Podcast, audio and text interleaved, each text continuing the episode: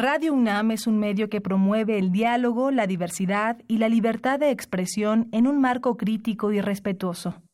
Los comentarios expresados a lo largo de su programación reflejan la opinión de quien los emite, mas no de la radiodifusora.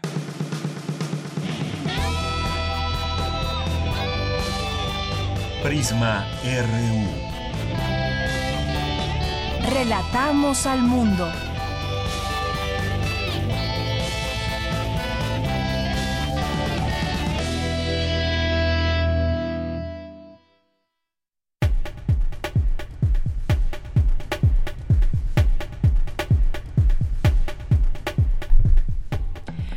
Tal? Muy buenas tardes. Gracias a todo el público que nos está escuchando en este momento aquí en Radio UNAM en el 96.1 de FM y a través de nuestra página de internet que es www.radio.unam.mx. Y yo soy Deyanira Morán, a nombre de todos mis compañeros que hacen posible esta emisión de Prisma RU, les mandamos saludos, los invitamos a que se queden con nosotros, que nos acompañen de aquí a las 3 de la tarde, como todos los días que tenemos una propuesta que ofrecerle propuesta informativa desde la mirada universitaria. El día de hoy vamos a hablar de varios temas que consideramos importante analizar con ustedes. Uno de ellos es lo que sucede en el partido político o en este movimiento de regeneración nacional que es Morena, qué está sucediendo al interior. A final de cuentas, pues es el partido en el poder, que es lo que pasa porque no logran eh, ponerse de acuerdo y pues ese es uno de los temas que queremos platicar con ustedes. Lo haremos con el doctor Salvador Mora Velázquez, que es maestro en estudios políticos y sociales por la Facultad de Ciencias Políticas y Sociales de la UNAM y analista político. ¿Cuál es el mensaje que surge desde ahí y que pues no se logra entender desde, desde fuera? ¿Cuáles son esas fuerzas, intereses que están sucediendo dentro de este partido? Y vamos a hablar también del coronavirus, específicamente de cómo están enfrentando esta emergencia allá en China. Y lo vamos a hacer con el doctor Enrique Dussel Peters, que es profesor e investigador de la Facultad de Economía y es director del Centro de Estudios China-México. Además, la capacidad que tienen de respuesta allá en China, cómo es que levantará un hospital en menos de dos semanas para enfrentar el coronavirus. Eh, vamos a, platicar con él sobre pues esta respuesta inmediata que se tiene ante una eventualidad como la que se está viviendo. Vamos a platicar también aquí sobre eh, situaciones que hay dentro del Instituto Mexicano del Seguro Social. Hay próximamente elecciones, hay próximamente y hay, bueno, se está viviendo un momento importante en cambios, digamos, en temas de salud, eh, como hemos estado reportando aquí, el tema de desabasto, cómo lo podemos entender. Hemos tratado de analizarlo aquí también desde esa eh, perspectiva eh, de análisis que puede estar sucediendo, qué, qué fue o qué significó el seguro popular, todos estos temas ligados a la salud que podemos platicar también en torno al tema. Y vamos a tener, por supuesto, como todos los lunes, la cartografía RU con Otto Cázares, las actividades de la sala Julián Carrillo, por supuesto, la sección de cultura. Eh, ya está de regreso Tamara Quirós y nos va a platicar sobre, va a platicar con Ángela Leiva, egresada de la maestría en artes visuales de la Facultad de Artes y Diseño, que hablará sobre la inauguración de su próxima exposición y su obra. No se la pierdan. Vamos a tener también eh, la Gaceta UNAM, que se publica, como ustedes saben, los lunes y los jueves. Así que esto y más tendremos hoy, tendremos algunos regalos, así que paren oreja y estén atentos nuestros amigos que nos escuchan a través de, eh, de Internet, que nos están escuchando y nos pueden hacer una llamada o a través de redes sociales. Ya les diremos de qué se trata. Por lo pronto y desde aquí, relatamos al mundo. Relatamos al mundo. Relatamos al mundo.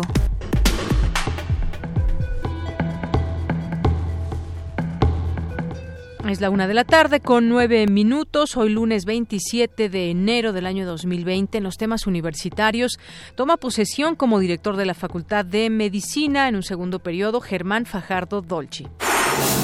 Universitario diseña una impresora 3D capaz de reproducir huesos con materiales biodegradables. El estudiante participó en el Global Grad Show 2019 en Dubái. Generar conocimiento, principal objetivo del Centro de Investigaciones sobre América Latina y el Caribe, asegura su director. Hoy es su informe y le tendremos la información más adelante. Analizan en la UNAM el neopentecostalismo y la gran influencia política y social que ejerce. En los temas nacionales, el presidente Andrés Manuel López Obrador afirmó que no hay línea para definir al dirigente de Morena, el partido que fundó y que enfrenta una crisis por el control de la dirigencia nacional. La Secretaría de la Defensa Nacional reservó por cinco años el acceso público a los convenios de donación o comodato a los que llegó con los estados y municipios para la construcción de los cuarteles de la Guardia Nacional. La Secretaría de Salud informó que en las últimas 24 horas no se ha registrado ningún caso sospechoso de coronavirus 4 en la República Mexicana. La Secretaría de Hacienda publicó listas de presuntas empresas fantasma, conformadas por contribuyentes con comprobantes fiscales en los que se detectaron irregularidades. La primera de ellas está compuesta por 74 contribuyentes. En los temas internacionales, la Organización Mundial de la Salud elevó a alto este lunes el riesgo de coronavirus, surgido en China tras haberlo calificado de moderado hasta ahora por un error de formulación. Legisladores demócratas aumentaron la presión para que John Bolton, ex asesor de seguridad nacional de Donald Trump, se presente ante el Senado durante el juicio político que se le sigue al presidente. Hoy en la UNAM, ¿qué hacer y a dónde ir? La Dirección General de Orientación y Atención Educativa de la UNAM abre la convocatoria de los talleres para alumnos enero 2020, donde podrás aprender cómo elegir una carrera, la selección de opciones para bachillerato, herramientas para elaborar un currículum, así como estrategias para la búsqueda de empleo. Las inscripciones se encuentran abiertas. Consulta la convocatoria completa en el sitio oficial de la Dirección General de Orientación y Atención Educativa de la UNAM. Como parte de la segunda temporada de conciertos didácticos, se llevará a cabo la presentación de la Orquesta de Cámara de la Escuela Nacional Preparatoria. Asiste hoy, en punto de las 18 horas, al Auditorio Enrique Ruelas Espinosa de la Preparatoria número 2 Erasmo Castellanos V. La entrada es libre y el cupo limitado. Te recomendamos la función de la cinta No me ames, del director griego Alexandros Sabranas. Esta es la historia de una pareja que contrata a una inmigrante para que sea su madre de alquiler, llevándola a vivir con ellos. Mientras el hombre sale a trabajar, la mujer y la chica empiezan a intimar, disfrutando del estilo de vida acomodado de la pareja. Pero tras su alegría forzada, la mujer parece cada vez más deprimida. Disfruta de esta intrigante historia y asista a la función hoy a las 19 horas al Cinematógrafo del Chopo. La admisión general es de 40 pesos.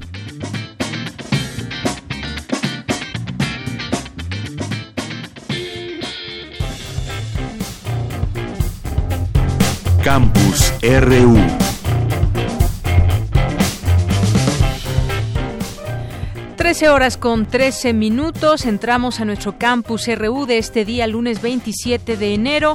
El maestro Rubén Ruiz, director del Centro de Investigaciones sobre América Latina y el Caribe, el CIALC, presentó su cuarto informe de labores. Mi compañera Virginia Sánchez ha estado al tanto de este informe y nos tiene toda este el detalle de la información. ¿Qué tal, Vicky? Muy buenas tardes. Hola, ¿qué tal, Leia? Muy buenas tardes a ti y al auditorio de Prisma RU.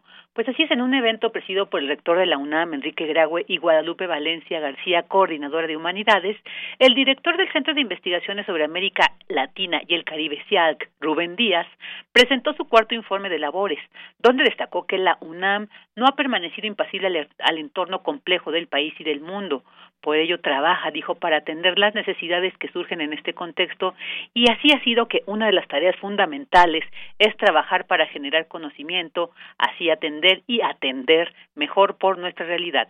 Principio dijo que se replica en el CIALC. Escuchémoslo. Tenemos la exigencia, todos quienes integramos esta dependencia universitaria, de intentar comprender de procurar hacer entender, de pensar un futuro posible para más de 30 países de nuestra región, la América Latina y el Caribe. Para realizar esta labor, el CIALC cuenta con una comunidad integrada por 109 personas. Ahí el equipo de investigación tiene 34 integrantes, el equipo de personas que hacen trabajo técnico académico es de 26. Tenemos además en este momento cinco personas que reciben becas postdoctorales para hacer trabajo en nuestra institución. Además contamos con 10 funcionarios, 10 personas administrativas de confianza y, muy importante por supuesto, 24 cuatro personas que conforman el equipo administrativo de base. Entre otros puntos, Ruiz resaltó que el 95% de los investigadores de este centro tienen doctorado. Asimismo, el 50% del personal es femenino. Y bueno, pues este espacio del CIALC se fundamenta para la investigación interdisciplinaria. Asimismo, señaló la internacionalización ha sido un eje de todas las actividades del centro. Escuchémoslo. Nuestro centro fue creado con una perspectiva internacional, pero ahora hemos tratado de honrar esa tradición y seguimos trabajando en ello. En investigación se colabora con 21 instituciones extranjeras y debo decir que dos de ellas se encuentran arriba del número 100 en el ranking QS del 2018. También tenemos que decir que en docencia hemos participado en la maestría Erasmus Eurocultura con financiamiento Erasmus Mundus, que, en la cual colaboramos con otras 11 universidades universidades del extranjero, ocho europeas, una norteamericana y dos asiáticas. También publicamos en colaboración con instituciones en prácticamente toda América, así como en Europa y en Asia. Y bueno, pues también señaló este gran enriquecimiento que han hecho de las redes sociales a través pues de Twitter, Facebook, donde pues se han eh, eh, establecido relaciones con sus seguidores de todo el mundo. Además dijeron haber logrado una gran participación en los medios de comunicaciones universitarios como Gaceta, TV y Radio UNAM y aseguró la voz de muchos de sus integrantes ya son voces de opinión pública. También se destacó pues que cuentan con tres importantísimas publicaciones periódicas. Uno, Cuadernos Americanos, que llega a 42 países, 17 latinoamericanos, dos, la revista de estudios latinoamericanos que llega a 21 países países y archipiélago, que tiene presencia en casi todo el continente. Asimismo, detalló la reestructuración que hizo el CIALC de su Secretaría Administrativa, cuyo trabajo, dijo, selló en cuatro principios rectores, transparencia, sustentabilidad, seguridad e higiene y cumplimiento con la normatividad universitaria. De Yanira, pues, algunos de los detalles que dio en su cuarto informe de labores el director del Centro de Investigaciones de América Latina y el Caribe, Rubén Díaz. Muy bien, Vicky, pues muchas gracias por esta información y ahí parte de la labor que realiza todos los días el CIALC y que efectivamente, y por ejemplo, en este espacio informativo, pues hemos también, por supuesto, buscado en muchas ocasiones a los académicos, a los investigadores, para que nos puedan hablar justamente de todas esas investigaciones y de ese estudio que hacen de América Latina y el Caribe. Muchas gracias. Gracias a ti, Reye. Buena tarde. Muy buenas tardes. Y luego nos vamos ahora con Cindy Pérez Ramírez. Este lunes el doctor Germán Fajardo tomó posesión como director de la Facultad de Medicina. Auditorio de Prisma RU de Yanira, muy buenas tardes. Este lunes en el auditorio Raúl Fournier de la Facultad de Medicina de la UNAM, el doctor Germán Fajardo tomó posesión para un segundo periodo al frente de la entidad académica. Durante el evento, el secretario general de la UNAM, Leonardo Lomelí Vanegas, señaló que para llevar a cabo los proyectos que presentó en su programa de trabajo, contará con el apoyo de la Administración Central de esta Casa de Estudios. Y por supuesto, con el apoyo de la comunidad que se expresó a lo largo del proceso de auscultación. Estamos seguros que este segundo periodo permitirá consolidar muchos de los proyectos en curso y que también le permitirá enfrentar con renovada energía los nuevos retos que la Facultad de Medicina tenga por delante. Enhorabuena, por mi raza hablará el espíritu. En tanto, el doctor Germán Fajardo Dolci, quien estará para el segundo periodo 2020-2024, indicó que la Facultad de Medicina es un referente en el país y que para este nuevo periodo el programa de trabajo se enfocará en dos líneas de acción transversales, Facultad Ética y de Valores y Prevención, Atención y Erradicación de Dolencia, Acoso, Hostigamiento y Maltrato. Estos dos deberán ser una máxima y estar presentes en todas las decisiones y acciones que se emprendan, tanto en ciudad universitaria como en los diferentes campos clínicos de pregrado y posgrado, procurando espacios de enseñanza-aprendizaje basados en el respeto, la ética y los valores que nos deben identificar. No toleraremos ningún caso documentado de acoso y maltrato. Nuestra facultad debe seguir siendo ejemplo de convivencia, tolerancia y respeto. Se han planteado también cuatro ejes de acción, liderazgo académico, investigación y desarrollo, extensión de la cultura y gerencia y administración. Haciendo un breve recuento en estos cuatro años, logramos la acreditación internacional y de excelencia. Se pusieron en marcha programas como Arranque Parejo, Inscripción Aleatoria, Comunidad Premes, Jornadas de Integración, Ponte en Línea, la renovación de equipos de simulación y la desaparición de animales en la enseñanza de la cirugía. Deyanira, hasta aquí la información de esta toma de posesión del director de la Facultad de Medicina de la UNAM. Muy buenas tardes. Gracias, Cindy. Muy buenas tardes. Bueno, pues ahí lo que vendrá para este siguiente eh, periodo como director de la facultad y bueno hablaba de estos campos clínicos cómo se ha llegado también a la acreditación de excelencia y los distintos ejes a través de los cuales va a trabajar la facultad de medicina. Vámonos ahora con nuestra compañera Cristina Godínez, universitario, diseña impresora 3D capaz de reproducir huesos con materiales biodegradables. El estudiante participó en el Global Grad Show 2019 allá en Dubái. Adelante, Cristina. Hola, ¿qué tal, Deyanira? Un saludo para ti para el auditorio de Prisma RU. El estudiante del posgrado en diseño industrial Aaron Misael Ortiz exhibió en Dubái el Biomaker. Se trata de un aparato que ayuda a la regeneración de huesos mediante una impresora que reproduce estructuras porosas muy pequeñas con alta resolución. Con este prototipo, el alumno del posgrado en diseño industrial obtuvo un pase para representar a la UNAM en el encuentro donde estudiantes, académicos, empresarios e inversionistas del mundo exhiben sus proyectos. Ortiz de la O nos explica lo que hacen en el laboratorio de manufactura digital del posgrado en diseño industrial. Biomaker es como la impresora como tal. Realmente creo que ahí lo importante es el andamio. O sea, esta impresora es para fabricar ese tipo de andamios ya que tiene como ciertas mejoras en resolución y otras características que ayudan a que precisamente me dé las características que yo necesito. Es una gran ventaja que sea biodegradable y que permita, se llama osteointegración o osteogénesis, que se pueda reabsorber en el cuerpo, o sea, que se pueda biodegradar dentro del cuerpo. Es con la finalidad de sustituir injertos de metálicos o injertos cerámicos, ya que bueno, se ha comprobado que aunque no son tan tóxicos, pero sí tienen cierto grado de toxicidad.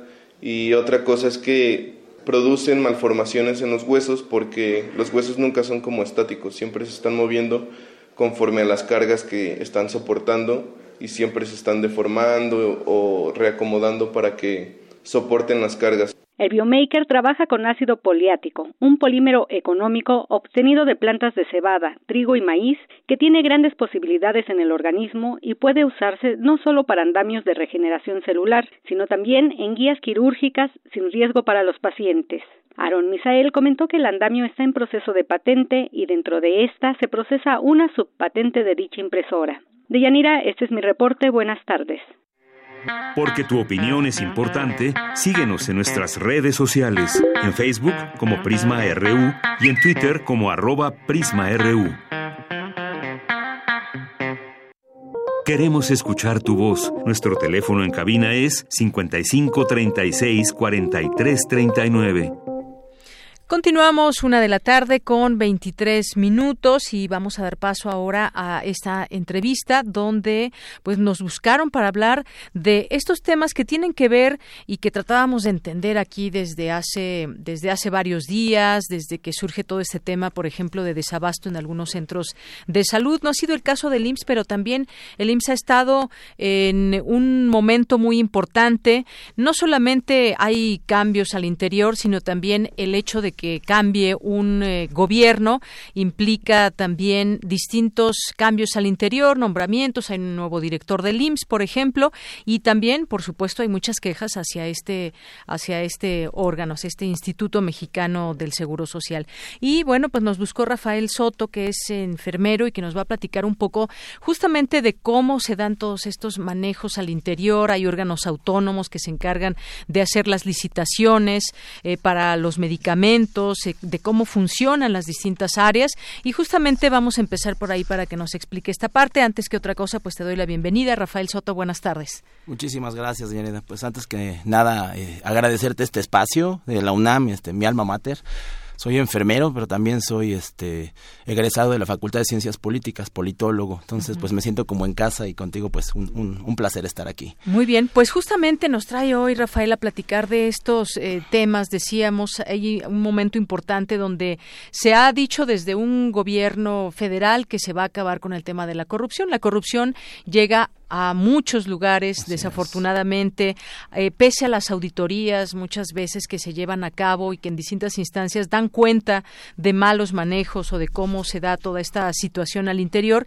Y uno de ellos, pues, este, eh, este instituto importante, porque hay muchas personas que están afiliadas a este instituto, donde se promueve la salud, donde se curan las personas, y hay cosas que, que hay que destacar. Y en ese sentido me gustaría un poco que nos platiques cómo, cómo es que eh, por dentro funcionan estos órganos autónomos para hacer desde licitaciones y de todos los manejos, porque a final de cuentas hay un presupuesto muy grande dentro de él y que, y que nos quieres platicar de ello. Así es, pues sí, de entrada es una estructura eh, gigantesca. Estamos hablando de 65 millones de beneficiarios en el Seguro Social, de los cuales solo 15 millones son aportantes. ¿Qué quiero decir con esto? 15 millones de afiliados pagan su cuota, pero si tú comparas la cantidad de, personas que aportan contra los 65 millones que reciben el servicio, pues es una eh, este, distancia abismal, ¿no? quizás de saturación un poco. Claro, claro, que, que rebasa la infraestructura y las posibilidades, pues tanto eh, humanas, como de insumos, como de medicamentos, en todos los sentidos, ¿no? Eh, estamos divididos, como quizá la mayoría sepan, pero eh, para dar un poquito de definición, en tres niveles. En el primer nivel tenemos las clínicas preventivas, las, las, clínicas más bien, las unidades médicas familiares. El primer contacto que se llama. Así es, el primer contacto que pues básicamente es preventivo y de detección.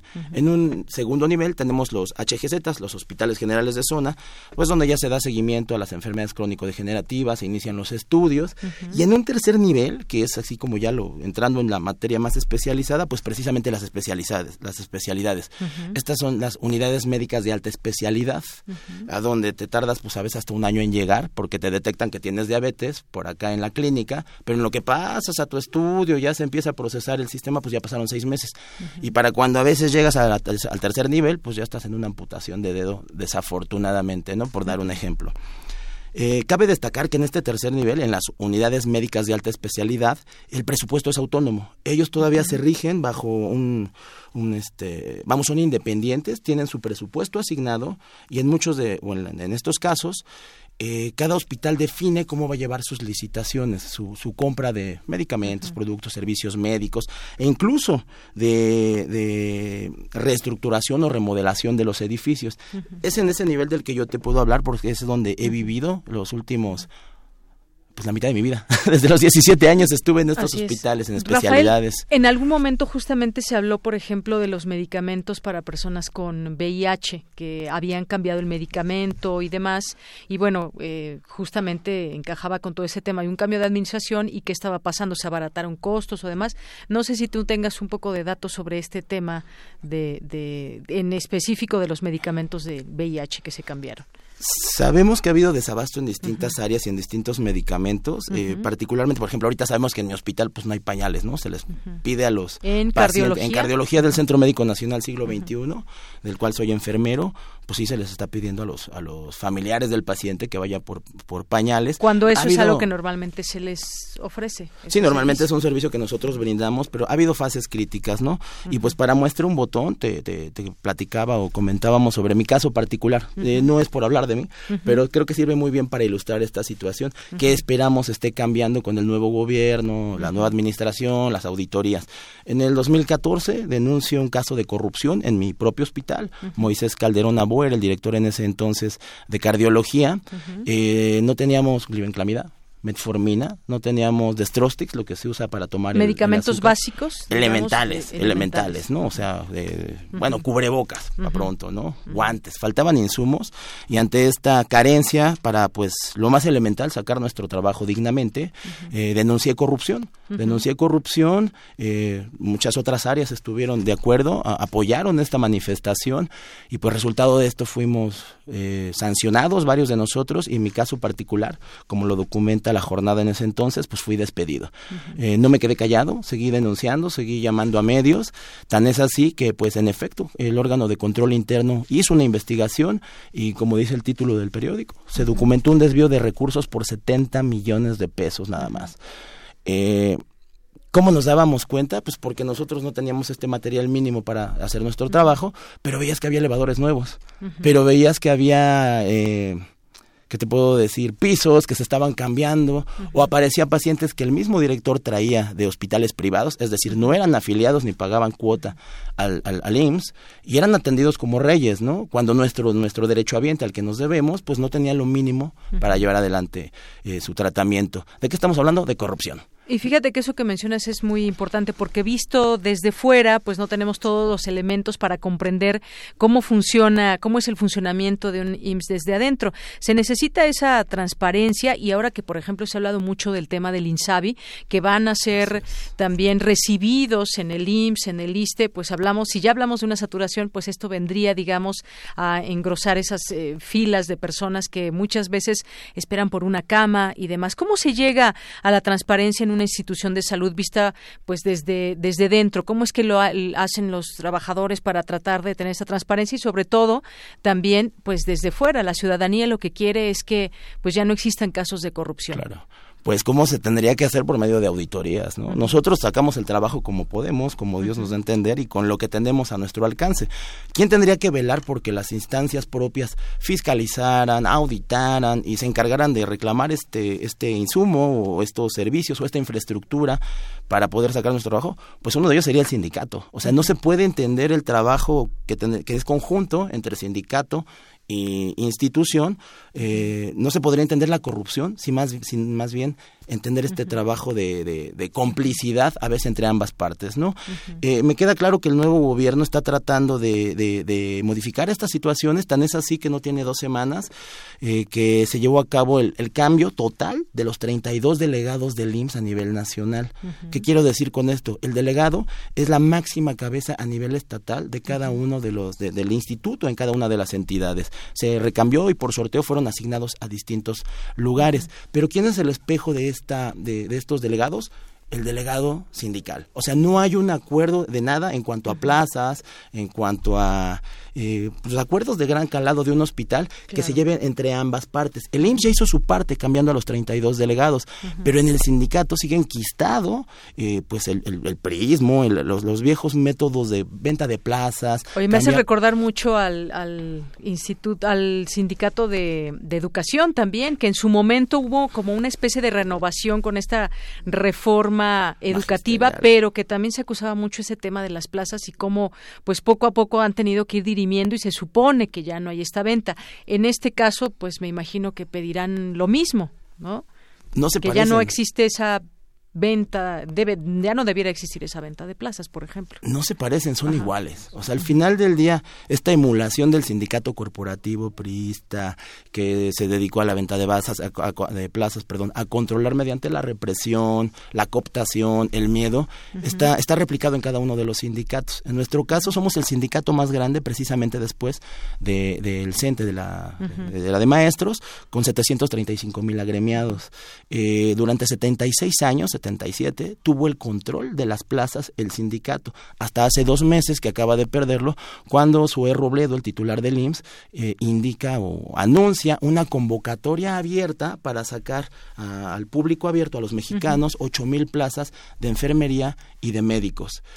¿Por qué les quitan las plazas al sindicato? Pues porque las vendían porque las transformaban, porque mediante tráfico de influencias eran asignadas a cambio de cooptar a líderes que en tiempo de elecciones, como ahorita lo estamos viviendo, pues les decían te voy a dar una propuesta para que tú y tu grupo voten por nosotros y así han mantenido el poder a través de los años. Muy bien. Y entonces, bueno, tu intención es que se dé a conocer también todos estos malos manejos que pueda haber donde eh, pues hay una cantidad de dinero, en su momento pues hiciste una denuncia, no se reintegró el dinero ni mucho menos y has documentado a lo largo de los años esto que sucede dentro dentro del IMSS. Bueno, pues no me resta más que agradecerte que confíes en este espacio y que podamos entender un poco desde fuera qué sucede desde dentro, porque hablábamos de ese tema de corrupción, de qué sucede con un, eh, por ejemplo, desabasto de medicinas, que no es el caso del IMSS, lo vimos la semana pasada, que había sido otro, el Hospital General, por ejemplo, pero sí tratar de entender cómo funciona todo eso y cómo se podría, en todo caso, eventualmente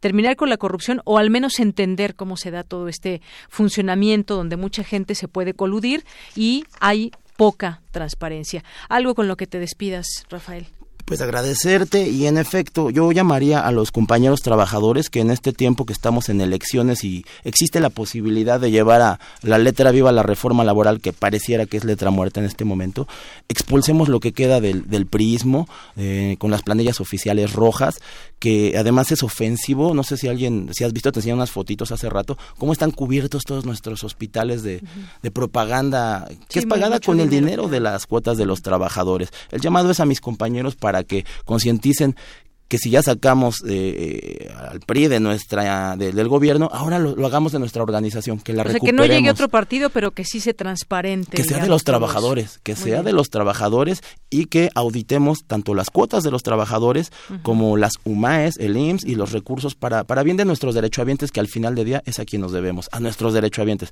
La institución al día de hoy sigue dando 500 mil consultas anuales, 1.300 niños nacen al día tenemos un compromiso gigantesco con el país y cómo lo vamos a hacer mejor cuando logremos transparentarnos y usar este dinero en beneficio de nuestros derechohabientes. Muy bien, pues Rafael Soto, muchísimas gracias por estar con nosotros. Esto es nada más, digamos, un, botón de muchas cosas que suceden en, en, los temas de salud, en la salud también, eh, en los hospitales privados. Hay muchas cosas también que, que denunciar y que gente que también se ha acercado a nosotros nos señala, pues muchas veces todo este negocio por encima de la salud.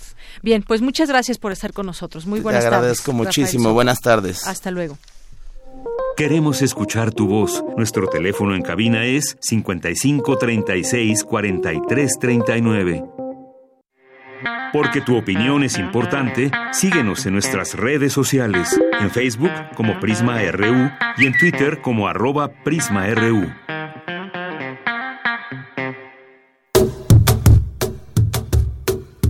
La historia presente, memoria y recuerdo.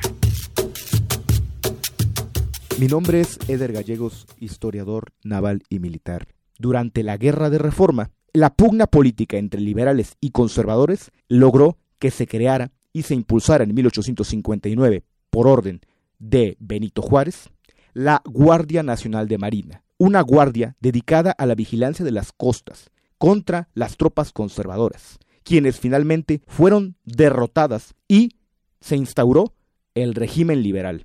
Posteriormente, en 1862, cuando Francia pone sus ansias en México, la Armada de México hace lo posible para evitar la invasión naval. No obstante, nuevamente superados ante la falta de embarcaciones debido al escaso presupuesto, es que los marinos tuvieron que incorporarse en la defensa de tierra, en guerrillas y en extensos territorios más allá de su jurisdicción de las costas. La historia presente, memoria y recuerdo.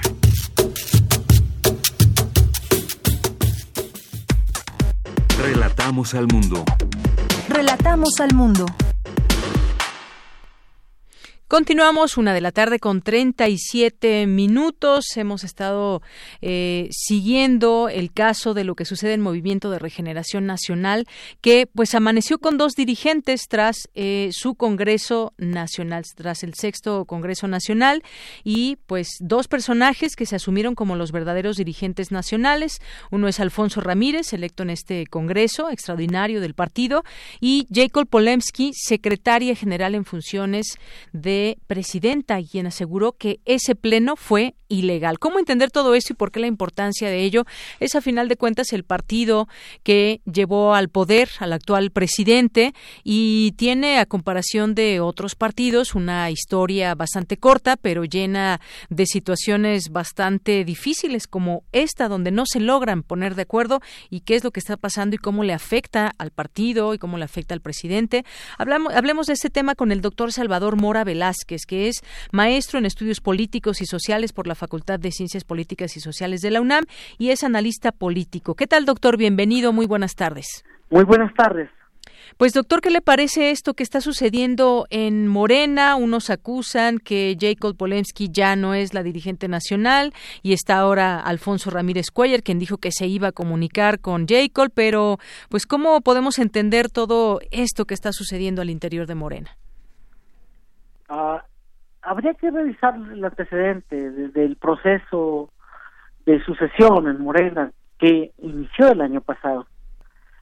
ese ha sido un desencuentro que ha permanecido como una constante, en la cual han surgido elementos que ponen en duda la capacidad del partido para resolverlos de manera limpia y adecuada, en la medida de que saltan a la vista eh, elementos en los que hay que advertir la depuración de un padrón, la inexistencia del mismo padrón, la, los desencuentros para poder llevar a cabo las asambleas respectivas que permitan que se pongan de acuerdo en el método y se dé a cabo el proceso de sucesión entre dos posturas muy claras. Una es la de Jacob Poleski, en tanto presidenta en, funciones del CEN nacional, y la otra de Berta Luján, en tanto este eh, miembro y presidenta de el Congreso, en el cual evidentemente demos cuenta que son dos visiones de partido las que están enfrentadas y evidentemente demuestran la falta de institucionalización o el factor de no contar con rutinarias este, prácticas de sucesión y evidentemente los los desencuentros que se derivan de dirigencia en las dirigencias también estatales donde las propias este eh, designación de, de, dirigentes estatales o delegados ha sido un desencuentro entre estas dos posturas generalmente. Así es. Y uno se pregunta, ¿qué está en juego? También están, por, como usted bien dice, y toda esta, eh, digamos, esta estructura, también las dirigencias estatales, qué es lo que falta de institucionalización, falta comunicación también, falta que pues se den cuenta que es el partido en el poder, que tiene eh, pocos años a comparación de los demás partidos políticos. ¿Qué está en juego y qué está en riesgo en todo esto, doctor? Bueno, en primera instancia hay que dar cuenta que está en juego la eh, en el proceso de, gobierno, digamos, sí, podemos eh, dar cuenta cómo Morena es una correa de transmisión en las cámaras, sean estatales o federales, de ciertas decisiones que en las mañaneras surgen. Si esto está quebrado, eh, digamos, este, el partido está en crisis, evidentemente los procesos de, de, decisión al interior del partido y los representantes populares que emanaron de Morena, bueno, eh, están en, en entredicho en su capacidad, en la medida de que no sabemos a quién responden, si responden al partido o responden al presidente. Aquí parecería que el punto central es el presidente dicta o propone una serie de reformas y los y los eh, del, diputados o senadores encaminan este, la estructura de Morena hacia ese hacia esa mirada, pensando en una correlación eh, lenta o fuera a las dirigencias o cúpulas de, de las diversas dirigencias, ya sean estatales o nacionales del partido. Así es. Y bueno, en todo este tema también pues se habla cuando se tiene que hacer una elección al interior de un partido de legalidad, tienen estatutos también y si bien no habían no han podido dirimir esto desde el año pasado, hay que recordarlo también en su momento pues no lograron ponerse de acuerdo y por eso están en esta en esta situación, pero ¿qué pasa con esa legalidad y esos estatutos? Parecería que no existiera o por lo menos desde fuera quien sigue eh, lo que está llevando a cabo este partido cómo nació, toda la gente que logró reunir y que conformó a final de cuentas, como ellos dicen muchas veces, no un partido político, sino todo un movimiento nacional. ¿Esto qué implica el tema de la legalidad y sus estatutos? Eh, parecería ser que, que, que llaman a respetar y no se hace desde dentro. Bueno, está en la raíz del problema. El Tribunal Electoral del Poder Judicial de la Federación eh, en octubre pasado eh, pidió que se resolviera el tema de su cambio de vigencia a más tardar en 90 días. La interpretación que se ha hecho de este de esta decisión del tribunal es lo que ha llevado y se ha complicado con mucho, pero detrás está la violación de los derechos políticos electorales de los ciudadanos que como militantes manifestaron este pues dudas y advirtieron de la falta de confiabilidad que tenía el padrón de, del partido para llevar a cabo este proceso de cambio de dirigencia, en el cual evidentemente insisto, aparece el grupo de Luján y la Comisión de Honestidad y Justicia que preside Díaz Polanco, por una parte, y Poletsky por otra. Y un tercer actor invitado, digámoslo así, un tercero en discordia, que es Díaz Durán, Rojas, Alejandro Rojas Díaz Durán, quien ha sido un actor que ha impugnado, pero no le sobra, no le falta razón y no sobra este argumento en señalar los la ilegalidad o la legalidad con la que se han llevado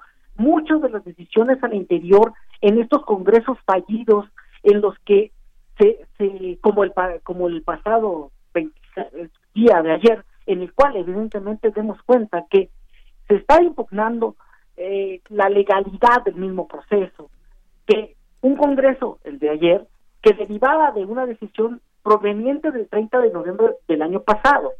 Entonces digámoslo desde, esta postura, hay una serie de decisiones en las cuales no lo que no ha imperado es la unidad al interior del partido para sacar adelante el proceso de sucesión que es muy necesario para encaminarse y enfrentar los procesos electorales de Coahuila, de Hidalgo en lo inmediato, al interior, evidentemente el factor de credencialización, de afiliación y reafiliación, en los cuales más más menos es están pendientes de certificarse, por decirlo de alguna manera, 2.5 millones de militantes de, de, Morena. El pasado 31 de diciembre solamente entregaron 280 mil afiliaciones. Entonces, podemos dar cuenta que hay un problema interior en la cual se, se apela y se juzga de que se secuestra padrones, se apela y se y se intercambian diálogos bastante este, difíciles de resolver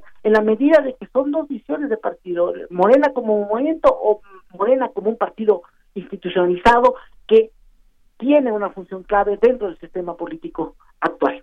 Así es. Y bueno, finalmente, doctor, ¿esto cómo afecta también eh, al presidente, que es el partido, es del, de este partido y se conformó, como decíamos, hace mucho menos años que muchos otros partidos que también están en una situación bastante difícil y grave, pero esto cómo puede afectar también al propio presidente?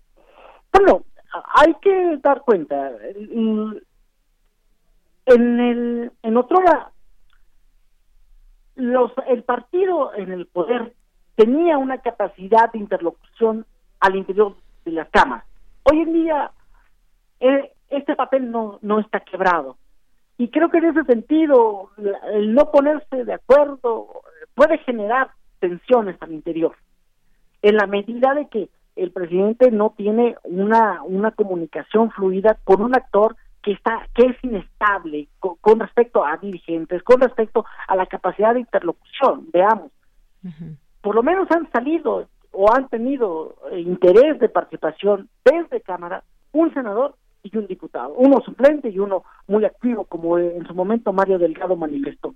Hoy en día que Ramírez Cuellar se haga parte de, la, se haga cargo de la dirigencia, eh, la cual yo creo que va a ser impugnada, evidentemente nos coloca frente a un escenario en la cual el poder legislativo está proveyendo las dirigencias de Morena. Esto va a derivar evidentemente en que haya tensión con aquellos grupos que apoyan a Política y en ese sentido, me da la impresión que tendremos a un partido que tendrá alguna fractura o manifestará una fractura al interior de la Cámara de Diputados, lo cual va a afectar evidentemente las decisiones de votaciones en leyes que en algún punto pueden ser sustantivas para el proyecto de López Obrador en un futuro inmediato. Muy bien. Bueno, pues eh, doctor, esta es la situación en la que se encuentra el partido en el poder, esta disputa al interior del poder o de este escaño tan importante, la importancia que tiene un eh, líder de un partido a nivel nacional es muy grande, lo hemos visto también con los demás partidos y en su momento lo hemos platicado aquí, qué sucede al interior en su momento del PRI, cómo fue su elección, en el PAN también, los descontentos que hay. Y bueno, pues Morena no es, no es la excepción. Así que, pues le agradezco muchísimo su intervención hoy aquí en este espacio de Prisma RU de Radio UNAM, doctor. Le agradezco mucho a usted. Hasta luego. Hasta luego. Bien, pues ahí está este tema donde Morena amaneció con dos dirigentes tras el Congreso Nacional. Habrá impugnación. ¿Qué dice la que estaba apenas hace unas horas como dirigente nacional? Pues es algo que seguiremos, por supuesto, por la importancia de saber qué hay con los partidos políticos en México. Continuamos. Porque tu opinión es importante, síguenos en nuestras redes sociales, en Facebook como Prisma RU y en Twitter como arroba PrismaRU. Queremos escuchar tu voz. Nuestro teléfono en cabina es 55 36 43 39. Cultura RU.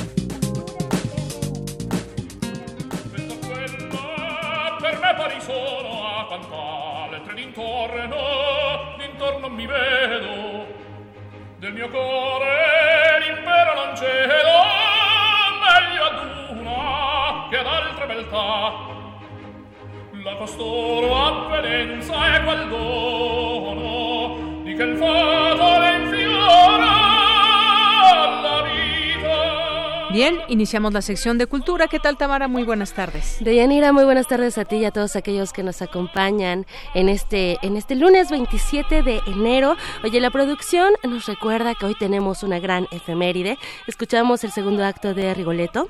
Esta ópera en tres actos con música de Giuseppe Verdi y libreto en italiano de Francesco Maria Piave.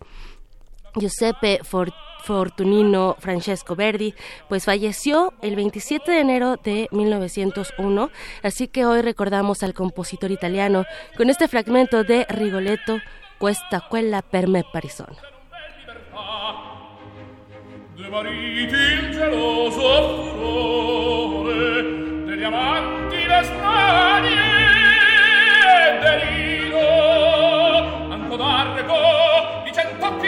mondo sempre punge sempre punge Y tenemos información para todos ustedes que nos están escuchando. Les queremos invitar a una exposición.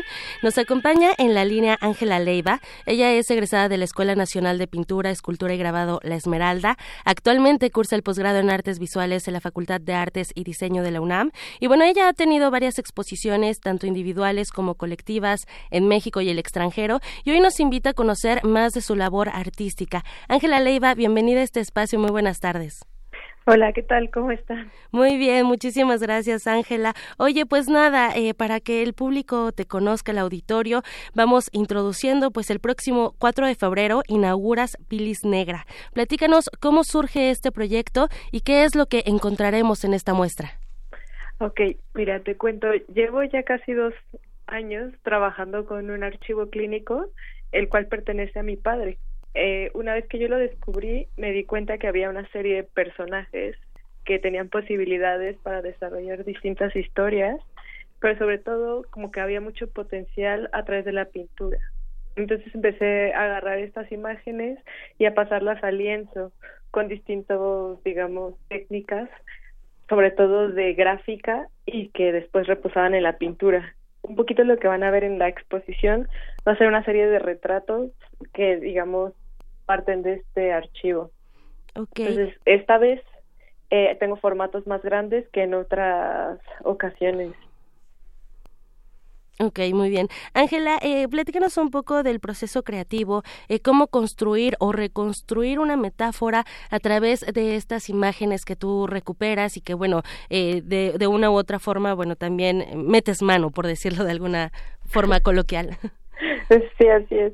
Pues yo llevo mucho tiempo trabajando con historias personales, pero esta vez digamos que es desde otro lugar, dado que estas personas fotografiadas, pues yo no las conozco y no hay una posibilidad de hablar con ellos y conocer su historia. Entonces, esa es la potencialidad de este proyecto, porque entonces empiezo a apropiarme por medio de la pintura, como les comentaba, y más adelante empiezo a generar una serie de textos donde he invitado a trabajar a distintos escritores, a mi padre mismo, que él es diagnóstico de muchos de estos pacientes que en realidad una vez la eh, que pasan a la pintura, es que me escucho un poco en reverb, entonces por eso como... ¿Escuchas ruido? No, nosotros te escuchamos muy bien. ¿Sí? Sí. Ah, yo como me escucho en mi voz. Ah, raro. entonces, si hablo raro, perdónenme.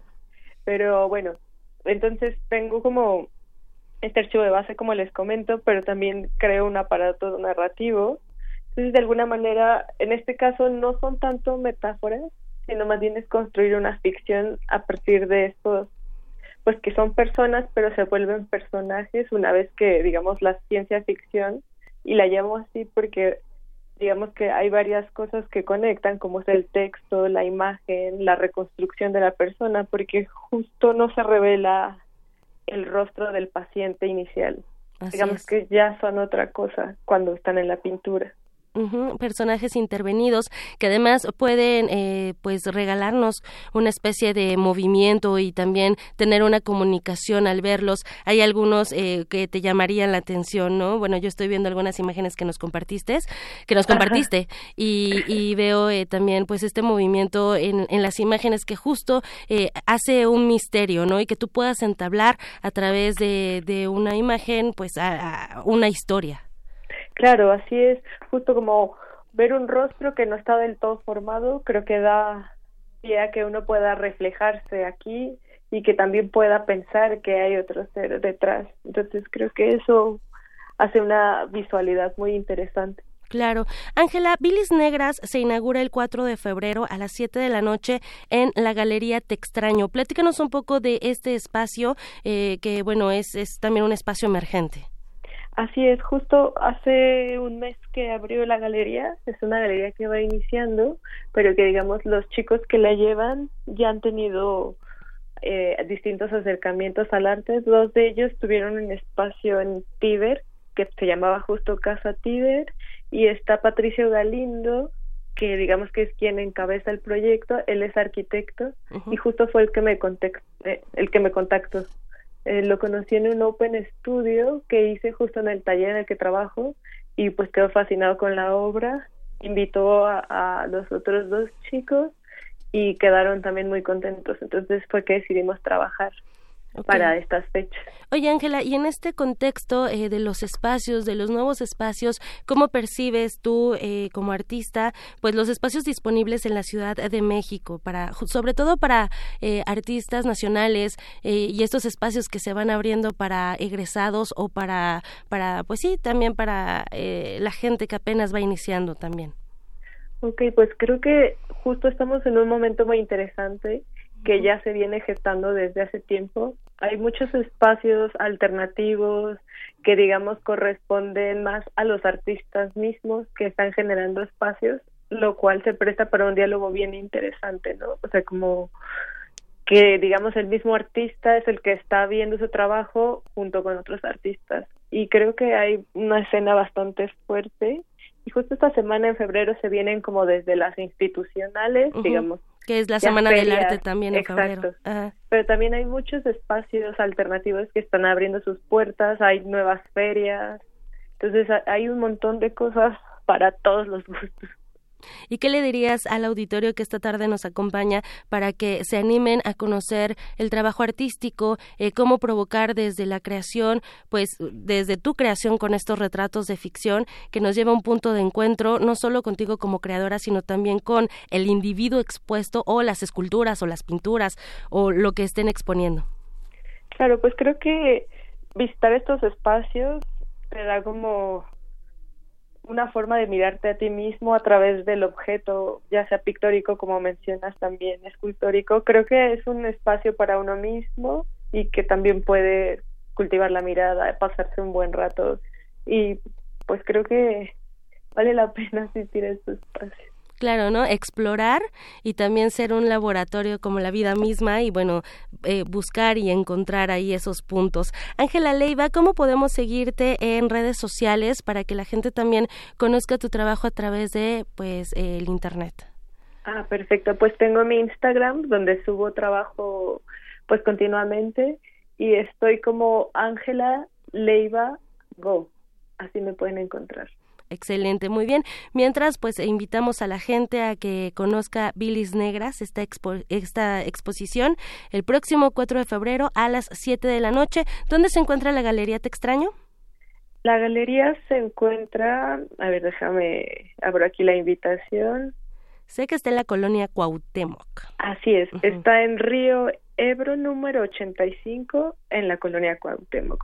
Excelente, muy bien, pues ahí les eh, dejamos la invitación a nuestro auditorio y por supuesto agradecemos que hayas tomado la llamada Ángela Leiva y deseamos que sea una exposición eh, pues exitosa.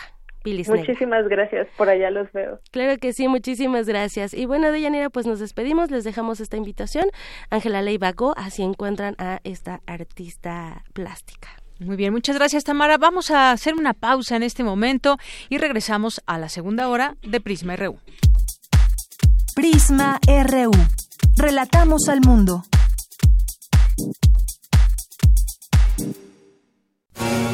La educación, según mi punto de vista, es el derecho social por excelencia. ¿Son los derechos humanos compatibles con el neoliberalismo económico? Lo que se quiere es una fiscalía que persiga al Ejecutivo. La acción de inconstitucionalidad y la controversia de constitucionalidad son promovidas normalmente por actores políticos. Precisamente la manera de prevenir es fomentando la igualdad de género. Conocer y defender nuestros derechos es responsabilidad de cada uno. Las voces de los expertos se dan cita en donde la cultura de la legalidad es la meta de cada día. Derecho a debate, temporada, 3. Todos los martes a las 16 horas por el 96.1 de FM. Conduce Diego Guerrero. Te esperamos para continuar en la construcción del Estado de Derecho, porque en la cultura de la legalidad participamos todos. Radio UNAM, Experiencia Sonora. En el Partido Verde queremos que nunca falte algo que aprender, un sueño que perseguir o alguien a quien amar. Este 2020 tendremos la oportunidad de seguir trabajando juntos, porque ustedes como nosotros queremos un México más justo y más incluyente. Claro, sin olvidar nuestros pilares como un mejor medio ambiente y el bienestar de los animales. Por eso, a nombre de las y los integrantes del Partido Verde, les damos las gracias por otro año de entrega y compromiso, deseándoles lo mejor para este 2020. Partido Verde. Una cosa es salir de fiesta. Otra cosa es salir de urgencias. Una cosa es querer levantarse. Otra cosa es no poder levantarse. Una cosa es que te lata por alguien. Otra cosa es morir por nada. Las drogas te llevan al peor lugar. Hay otro camino. Te ayudamos a encontrarlo. 800-911-2000. Escuchemos primero. Estrategia Nacional para la Prevención de las Adicciones. Secretaría de Gobernación. Gobierno de México.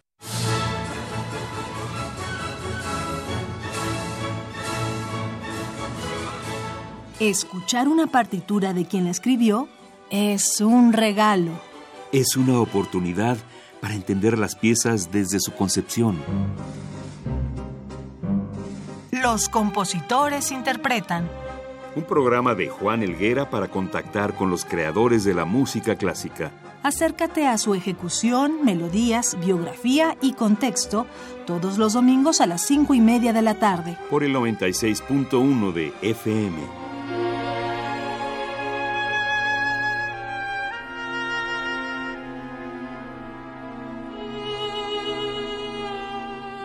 Radio UNAM, Experiencia Sonora.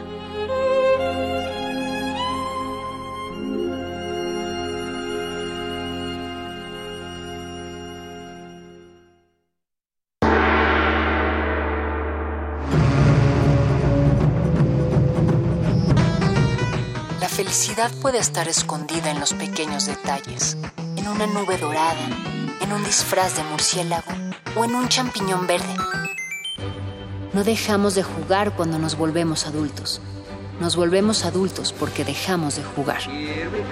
El calabozo de los vírgenes. Todo lo divertido va aquí. Martes, 20 horas. El calabozo de los vírgenes. Porque tu opinión es importante, síguenos en nuestras redes sociales, en Facebook como Prisma RU y en Twitter como arroba PrismaRU.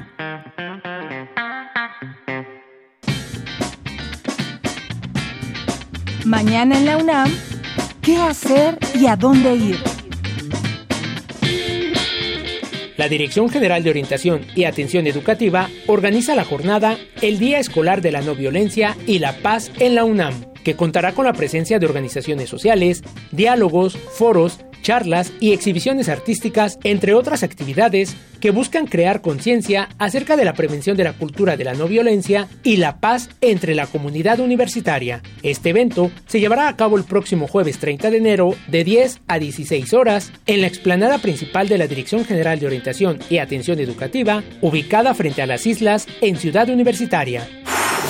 El Universum, Museo de las Ciencias, te invita a disfrutar de las últimas semanas de la exposición temporal 3D Imprimir el Mundo, que explora el impacto de la impresión en tres dimensiones en nuestra sociedad, en qué consiste esta, así como el recorrido que ha realizado a lo largo de la historia. Los arquitectos y diseñadores Carmen Baselga y Héctor Serra fueron los encargados de realizar la curaduría de esta muestra en torno a la tecnología de impresión tridimensional y su impacto en disciplinas tan variadas como la medicina, la moda, la gastronomía o la arquitectura. Esta exposición se encuentra disponible hasta el próximo 2 de febrero en la planta baja del edificio A del Universum, Museo de las Ciencias. El programa de investigación en cambio climático de la UNAM realizará la primera sesión de su seminario permanente titulada El mundo después de Madrid, los resultados de la COP25, que contará con la participación de los investigadores Ruth Zavala Hernández del Instituto de Investigaciones Económicas, Verónica Vázquez García del Colegio de Posgraduados Campus Montecillo y Valeria Cruz Blancas, este evento se llevará a cabo el próximo 28 de enero en punto de las 17 horas en el Auditorio Nabor Carrillo de la Coordinación de la Investigación Científica en Ciudad Universitaria. Para mayores informes e inscripciones, visita el sitio oficial del Programa de Investigación en Cambio Climático en www.pink.unam.mx. Para Prisma RU, Daniel Olivares.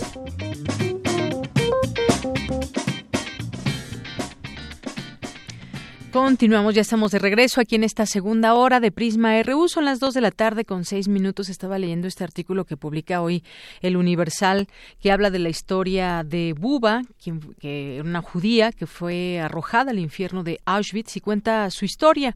A propósito también de la película que nos recomendaba hace unos días eh, Eric Estrada en torno a este tema de la guerra que emprendió, eh, emprendió Hitler, una guerra absurda.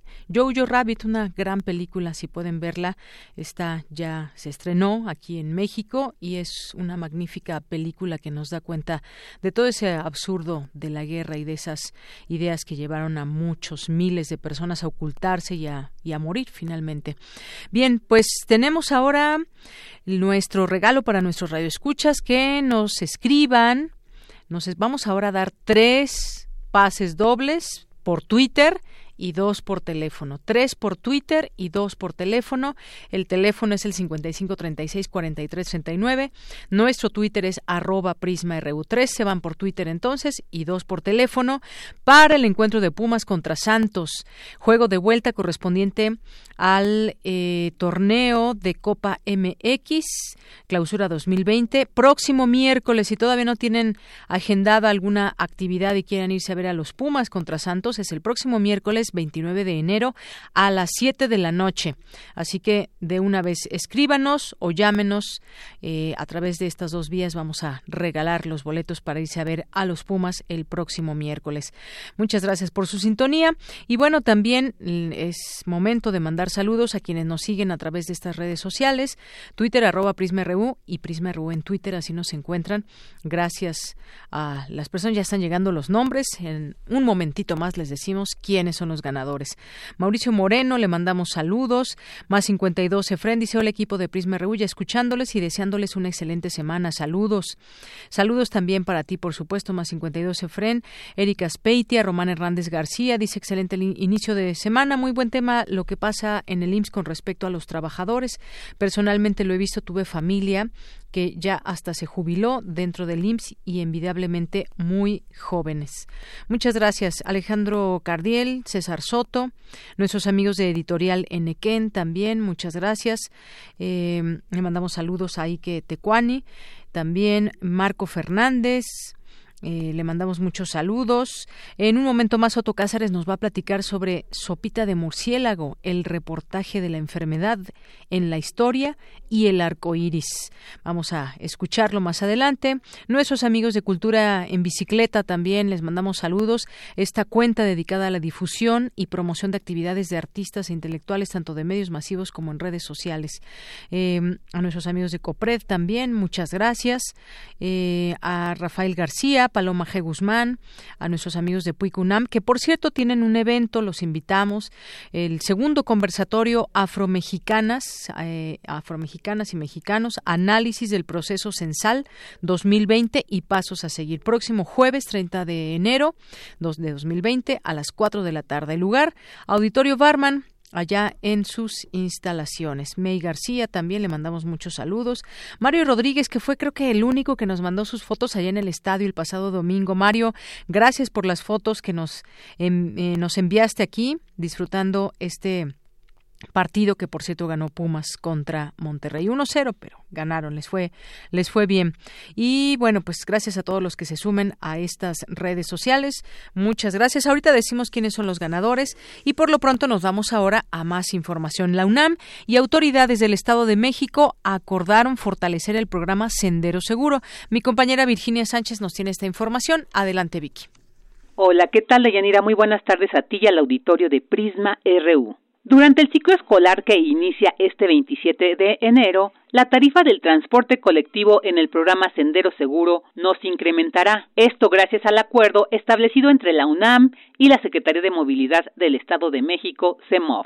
Hasta el momento, el servicio se realizaba en las FES Aragón, Acatlán, Iztacala, Zaragoza, Cuautitlán, Campos 1 y 4 y CCH Naucalpan. Sin embargo, tras la reunión que sostuvieron Leonardo Lomelí Vanegas, secretario general de la UNAM, Raimundo Martínez Carvajal, secretario de la CEMOV, y directores de planteles de educación media superior y superior de nuestra Casa de Estudios, se decidió incorporar a este programa a los CCH Azcapotzalco y Oriente, pues aunque se encuentran en la Ciudad de México, muchas y muchos de sus alumnos provienen del Estado de México. De tal manera que el programa Sendero Seguro funcionará en nueve escuelas con las mismas tarifas que el año pasado. Asimismo, se abrirán nuevas rutas en otras zonas con alta demanda estudiantil. El servicio será brindado hacia el interior de algunos campos universitarios y se ampliarán los horarios para mejorar el traslado de estudiantes, académicos y personal administrativo. Actualmente, este programa beneficia a 37 mil universitarios, quienes obtienen el servicio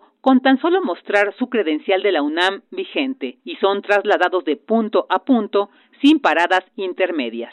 Cabe señalar que como parte del convenio de colaboración con empresarios del transporte, los estudiantes de la FE Zaragoza, Aragón e Iztacala ofrecen servicios de odontología y optometría a bajo costo para los operadores y sus familias. Hasta aquí la información. Buenas tardes. Gracias, Vicky. Muy buenas tardes. Vamos ahora con nuestra siguiente información de Dulce García hacia una comprensión del fenómeno religioso así llamado neopentecostalismo, el caso mexicano. Cuéntanos, Dulce. Deyanira, muy buenas tardes a ti al auditorio de Prisma RU. Al impartir la conferencia hacia una comprensión del fenómeno religioso así llamado neopentecostalismo, el caso mexicano, René Tech López, investigador de la Universidad de Santiago de Chile, señaló que existe una tendencia de relacionar el neopentecostalismo con la política, es decir, con grupos religiosos conservadores antiderechos sexuales y reproductivos que están interactuando en el ámbito público político. Sin embargo, añadió que dicha relación solo está generando un estigma en el neopentecostalismo. Se está eh, generalizando burdamente a los evangélicos como neopentecostales en, en este escenario de los grupos evangélicos que están involucrándose en la política. Son entonces, estos evangélicos neopentecostales, em, vemos también muchos eh, títulos de notas periodísticas, evangélicos apoyando a eh, líderes políticos como Trump, como Bolsonaro, ¿no? Eh, en el caso mexicano también ha sido como bastante paradigmático porque el Partido de Encuentro Social, ¿no? De corte evangélico neopentecostal, apoyó a supuestamente un candidato de izquierda, ¿no? Y digo entre comillas de izquierda porque sabemos que ah, Andrés Manuel tiene también un lado bastante conservador en cuanto a, la moralidad sexual, ¿no? Entonces, de alguna forma sí se está generando un cierto estigma, ¿no? Hacia lo que es neopentecostal o evangélico. Explicó que el neopentecostalismo llama la atención porque tiene un liderazgo carismático, tiene también una autoridad suprema del pastor o apóstol, no pasa tanto tiempo dentro de las iglesias y precisó que se relaciona con las clases medias y altas, pero que en la actualidad también se encuentra entre las clases más populares, inclusive en comunidades indígenas. Detalló que hay un énfasis en sus estrategias de crecimiento, así como el uso de los medios masivos de comunicación. En ese sentido, René Tec López dijo que otra de sus características es el discurso de la prosperidad, que ha generado una constante crítica hacia el neopentecostalismo. A muchos de estos líderes neopentecostales se les ha llamado los mercaderes de la fe, porque instrumentalizan la fe para enriquecimiento propio, ¿no? Y eso lo podemos observar en casos como Edir Macedo en Brasil, el, pastor de la Iglesia Universal del Reino de Dios, que es el gran paradigma neopentecostal eh, desde la Academia Brasileña, ha tenido muchos escándalos de... Eh, por esta cuestión. También lo vemos con, eh, eh, hace poco con el pastor Cash Luna en Guatemala, de Iglesia Casa de Dios, que lo habían relacionado también con el lavado de dinero y, dinero del narcotráfico. ¿no? Entonces, eh, existe esta polémica, porque uno no, tal vez no se puede creer que existan pastores que sean tan millonarios, no que tengan tanto dinero y sus feligreses pues estén en condiciones no favorables, ¿no? René Tec López añadió que la participación política del neopentecostalismo ha sido muy polémica. Por lo general son grupos neoconservadores en lo moral, ¿sí? que están en contra de los, del avance de los derechos sexuales y reproductivos, tienen una defensa, eh, o sea, defienden una concepción tradicional y heteropatriarcal de la familia. Entonces, cuando existen eh, en el caso de los colectivos LGBT y los grupos feministas que traen una concepción de familia eh, mucho más flexible, ¿no? Eh, esto atenta, es una amenaza a, la concepción tradicional, ¿no? a la base, al fundamento de su, de su, de su ser evangélico, ser iglesia. Finalmente, el académico dijo que es importante notar que dentro del neopentecostalismo están relacionadas doctrinas como la Iglesia Universal del Reino de Dios, es decir, el llamado pare de sufrir. Están así relacionados también los telepredicadores, Marcos Witt, por ejemplo, la Renovación Carismática Católica, entre otros. Este es el reporte. Muy buenas tardes. Gracias, Dulce. Muy buenas tardes. Vamos a irnos a las breves internacionales para después seguir platicando sobre este tema del coronavirus y cómo está enfrentando China esta emergencia. Pero antes, las breves internacionales con Ruth Salazar. Internacional RU. Hasta el momento, al menos 13 países han anunciado casos de contagio confirmados de coronavirus. En Asia lidera China con 80 muertos y 2.744 infectados. También se detectaron contagios en Japón, Malasia, Singapur, Corea del Norte, entre otros. En América solo se han confirmado infectados en Estados Unidos y Canadá. En Australia hay cuatro casos y en Europa los primeros tres fueron en Francia. Científicos de todo el mundo trabajan de manera conjunta para tratar de desarrollar una vacuna para el nuevo coronavirus. Se trata de una cepa particular que no había sido detectada previamente en seres humanos. Habla Arnaud Fontanent, Tomamos una nueva muestra e intentamos cultivar el virus. Para ello vamos a ponerla en células aptas para el cultivo del virus. Es un trabajo tedioso porque es un virus que no se desarrolla bien. Vamos a intentar poner la muestra en las mejores condiciones para que podamos tener un cultivo viable del virus en pocos días. Los presidentes de Israel y Polonia pidieron este lunes mayores esfuerzos globales para combatir el antisemitismo. Durante la conmemoración de los 75 años de la liberación del campo de concentración de Auschwitz, escuchemos al presidente polaco Andrzej Duda. En nombre de la República de Polonia, tengo el privilegio de nutrir siempre la memoria y guardar la verdad sobre lo que pasó. La verdad sobre el holocausto no debe morir. La memoria de Auschwitz debe perdurar para que tal exterminio no se repita nunca más.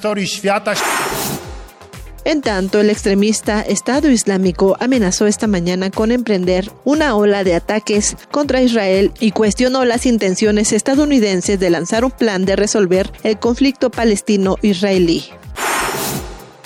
Matteo Salvini se convirtió este domingo en el gran perdedor de las elecciones regionales en Italia. El líder ultraderechista no consiguió arrebatar a la izquierda como pretendía su histórico bastión de Emilia Romagna, en el norte del país.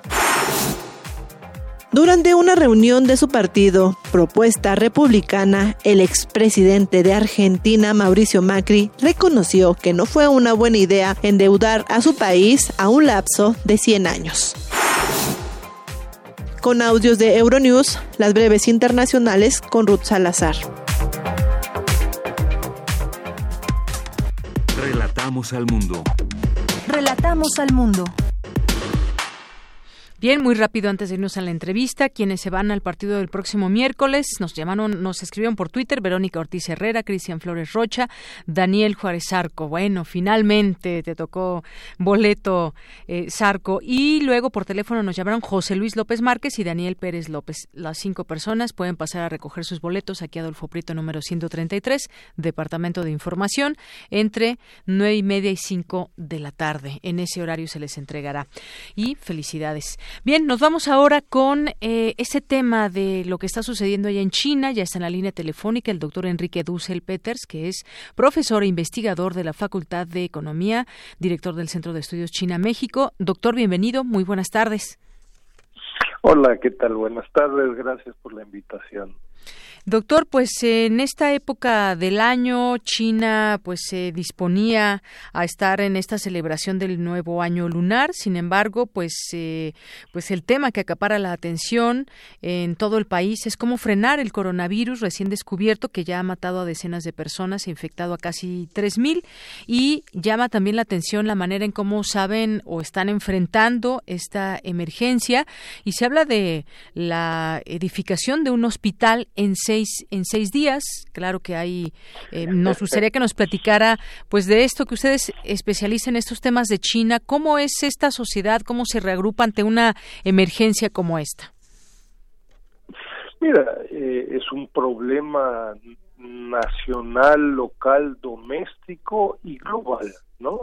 Eh, yo te recuerdo el foco donde inició este coronavirus es en la ciudad de Wuhan, es una ciudad de alrededor de 10 millones de habitantes, eh, dentro de la provincia de Hubei, que tiene unos 60 millones de habitantes, ¿no? Eh, y hoy en día, como bien indicabas, por el momento han hecho pruebas alrededor de 3.000 personas, sobre todo en China, de los cuales 1.500 han tenido resultados positivos de este coronavirus y alrededor de mil, eh, perdón, 100 personas de estos 3.000 de los cuales les, les han hecho pruebas, alrededor de 100, un poco menos al día de hoy, eh, han desgraciadamente fallecido, ¿no? Ha habido inicios o personas que han tenido este coronavirus ya con certeza con estas pruebas en cuatro o cinco otros países y todo indica de que se trata de una crisis global, es decir, va a ser muy difícil no soy ni médico ni especialista en salud, pero si leo lo que están escribiendo especialistas y médicos en salud en China, en Estados Unidos y en otros países, todo indica que va a ser muy difícil, por no decir imposible, de contener esta crisis de salud global, ¿no?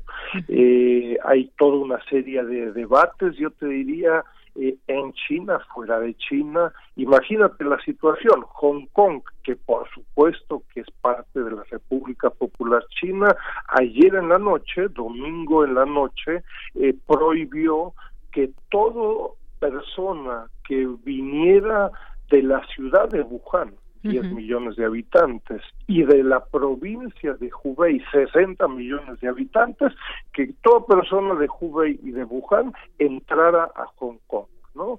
Esto indica, me temo, a que en el relativamente corto plazo y debido el exponencial crecimiento de este virus, eh, que varios países en el corto plazo tomen la medida de pongámoslo así, de interrumpir el tráfico y el tránsito de personas, por lo menos de Wuhan, si no es que de Hubei e incluso de China. ¿no? Entonces estamos hablando de una situación realmente muy seria en donde todos los países, incluyendo las autoridades de salud de México, tenemos que estar tomando eh, previsiones eh, desde hace dos semanas, ¿no? En dos semanas va a ser muy tarde.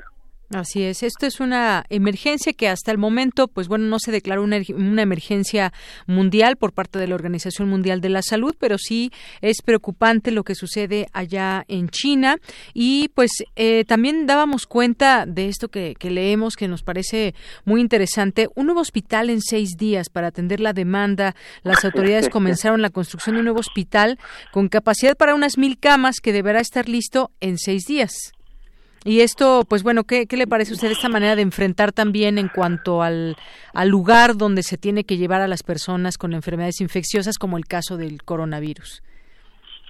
Bueno, mira, lo que refleja es eh, la emergencia y crisis de salud, eh, es decir, las autoridades y el sector público eh, nacional de la provincia y de la ciudad eh, eh, están tomando con total ser, seriedad el tema eh, a más que uno, eh, nosotros en México pues por ahí tardamos no seis días, no seis meses, sino que a veces seis años en construir un hospital, ¿verdad? Más que uno diría, oye, pues mándenme algunos de estos ingenieros para que eh, construyan varios de estos hospitales en este tiempo récord, ¿no?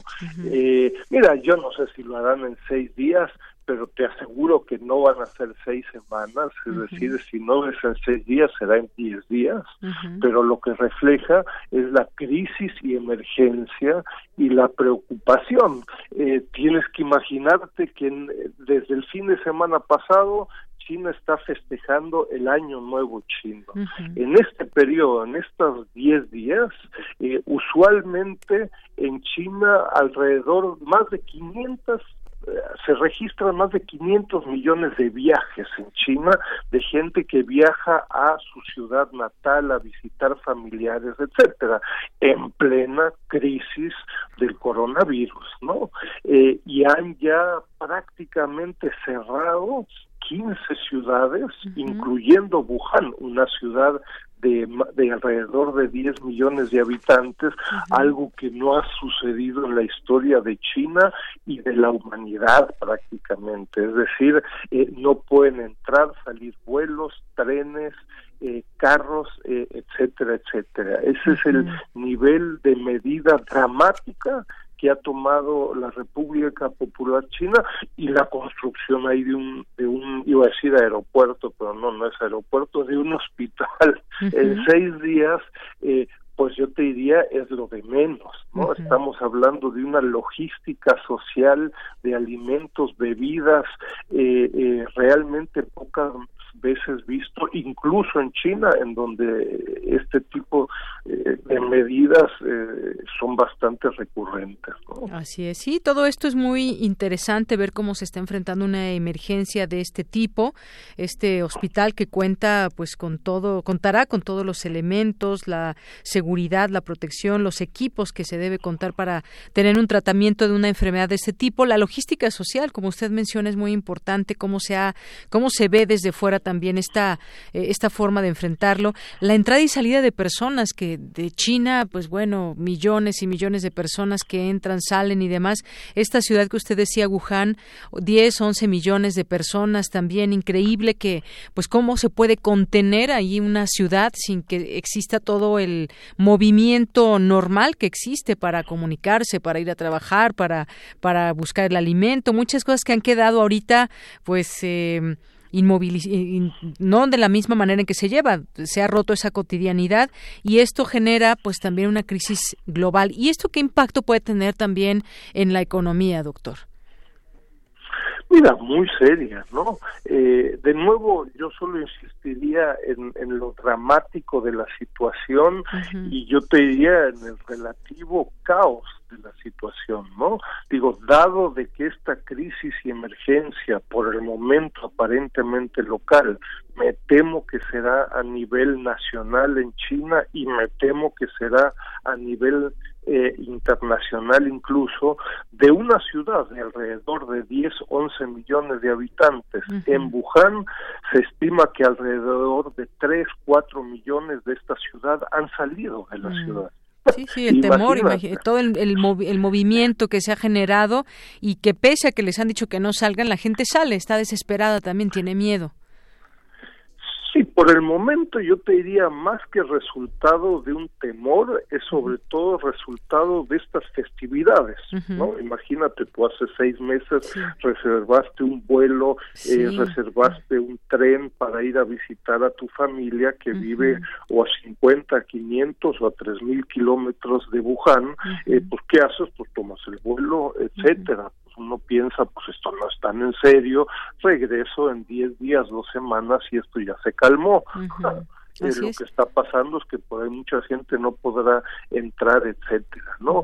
Eh, entonces, yo te diría, estamos en, en el ojo del huracán, probablemente en donde y no quiero ser acá eh, pesimista pero pareciera que la situación está relativamente tranquila eh, pero la primera ciudad que ha tomado una medida bastante dramática al respecto, pues es justamente la ciudad de Hong Kong, ante presiones de la ciudadanía de Hong Kong, en donde ya ha habido varios casos que han resultado positivos del coronavirus, y entonces a esta, ante estas presiones sociales en Hong Kong, eh, han decidido no entran eh, ciudadanos de toda la provincia de Hubei. ¿No? Imagínate. Así es. Eh, entonces, eh, yo me temo que habrá unas cuantas países, yo te diría, eh, que van a decidir al respecto, en fin, empezar a cancelar vuelos, cancelar, eh, las propias autoridades chinas han cancelado desde hoy lunes eh, todo un grupo de viajes de turismos de grupos de chinos, ¿no? todavía no a nivel individual, pero ante las características del coronavirus, que parece que tiene un periodo de incubación hasta de dos semanas y en donde no necesariamente aparece con fiebre y demás, pero en este periodo ya se puede transmitir la, la, enfermedad, eh, esto hace al, al, virus extremadamente complicado. Me encuentro ahorita en la Universidad de Pittsburgh. Eh, y entonces las clases empezaron hace dos semanas. Hay cientos de estudiantes chinos que en Navidad y Año Nuevo fueron a China, regresaron a Estados Unidos y están terminando, peor de los casos, el periodo de incubación y esto sucede en cientos de universidades en el mundo, ¿no? Entonces imagínate la, la situación donde esto puede de pronto en estos días eh, pueden resultar positivos cientos y no es que más de estudiantes. En fin, no se trata de generar acá una psicosis, pero simplemente de plantear lo complicado internacionalmente que esto se va a volver en el corto plazo, me temo. Muy bien. Doctor, pues le agradezco mucho esta participación, esta conversación aquí en Prisma RU de Radio UNAM. Un placer y muchas gracias por la invitación. A usted, hasta luego. Fue el doctor, el, buenos días, buenas tardes, doctor Enrique Dulce Peters, profesor e investigador de la Facultad de Economía, director del Centro de Estudios China-México. Y bueno, hay un mexicano, ¿eh? Hay un mexicano en Wuhan, solo se comunica por Internet, no está viendo a nadie, cuenta cómo le está yendo. Ese mexicano Daniel Stamatiz se subió a un avión rumbo a China el 17 de enero sin saber que solo una semana después la ciudad en la que vive quedaría en cuarentena con el transporte público suspendido el aeropuerto cerrado y la obligación legal de no salir de ella. Así va contando su historia a través de Internet este mexicano allá en Wuhan. Continuamos. Relatamos al mundo. Relatamos al mundo. Porque tu opinión es importante, síguenos en nuestras redes sociales, en Facebook como Prisma RU y en Twitter como arroba PrismaRU.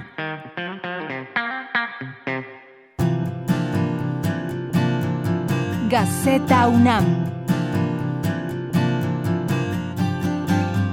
Bueno, y le damos la bienvenida a Hugo Huitrón, director de Gaceta UNAM, que vamos a seguir platicando del coronavirus. ¿Qué tal, Hugo? ¿Cómo estás? ¿Qué tal, Deyanira? Buenas tardes. Saludos. Saludos y bueno, la portada alerta sí, alarma no sobre el coronavirus. Sí, nos dicen expertas de la, de la Facultad de Medicina, recomiendan extremar medidas sanitarias. Nos dicen que en adultos mayores y personas con males previos puede haber mayor riesgo de enfermedad.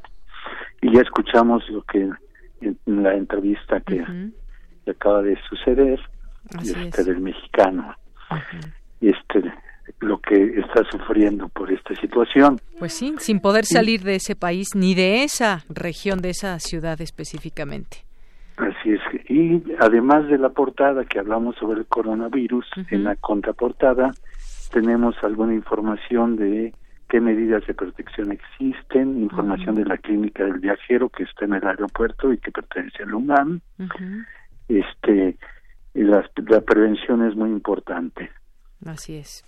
Y, y es, eh, y la nota que traemos este en nuestras páginas, donde este nos dice que es causa desde infecciones respiratorias leves hasta neumonías. Así es. ¿Qué más hubo? Cuéntanos. Eh, el 25 fue el Día del Biólogo y tenemos una nota sobre ello, el biólogo clave ante presiones ambientales, conservación y restauración de ecosistemas. La biología desarrolla, desarrolla proyecciones para saber cómo responderían las especies por el cambio global, la transformación de hábitats, el tráfico y la contaminación. En otra nota tenemos las mujeres NOMO, ruptura del, mando, del mandato de maternidad. A la baja la tasa global de fecundidad. Y aquí nos, nos hablan sobre eh, las mujeres que no quieren tener hijos es una nota este es eh, bastante importante eh, donde nos dicen que en la actualidad el número de mujeres que no quiere tener hijos ha, aumentado lo que hace evidente que cada vez más personas del sexo femenino deciden romper el mandato de la maternidad como proyecto único de vida. Así es, y muchas causas o diferentes causas, salud, dinero, desarrollo profesional, decepción o simplemente pues la decisión propia de la mujer por la razón que sea. Y tenemos una nota de Mario Molina que nos dice que enfrenta el mundo a emergencia climática. La energía nuclear, aunque es, es, una opción, dice el Premio Nobel de Química en 1995. Y destaca que la humanidad encara problemas prácticamente irreversibles, por lo que es importante que la temperatura global no, no suba más de dos grados. Bien. En otra nota hablamos sobre los drones, tecnología de punta con múltiples aplicaciones, donde nos dicen que apremia su regulación legal. Intensa actividad académica y cultural en, en universidades de, de Shanghái.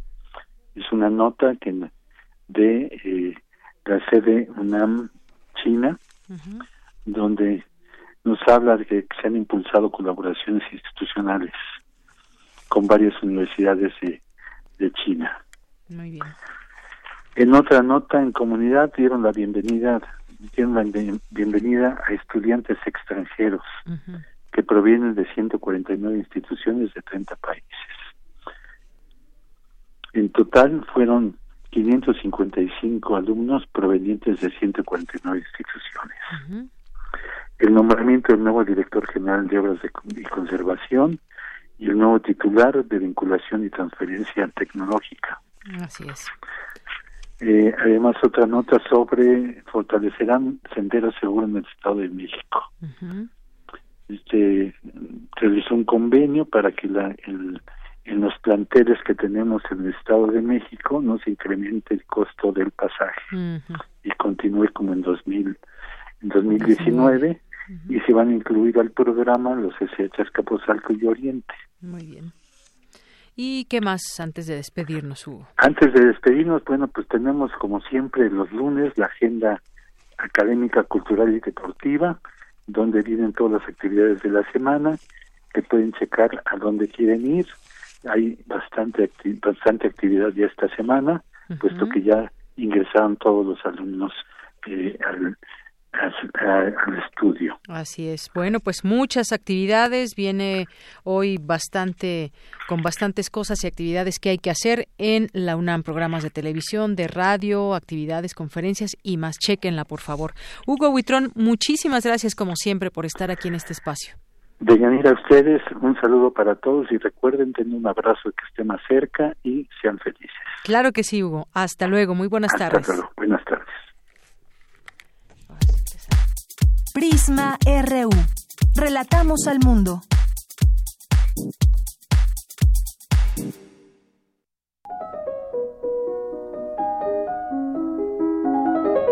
Cartografía RU con Otto Cázares.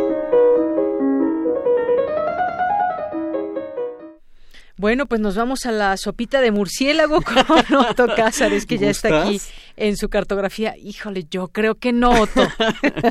bueno, los saludo esperando que se encuentren muy bien. Y desde luego, el asunto es el coronavirus.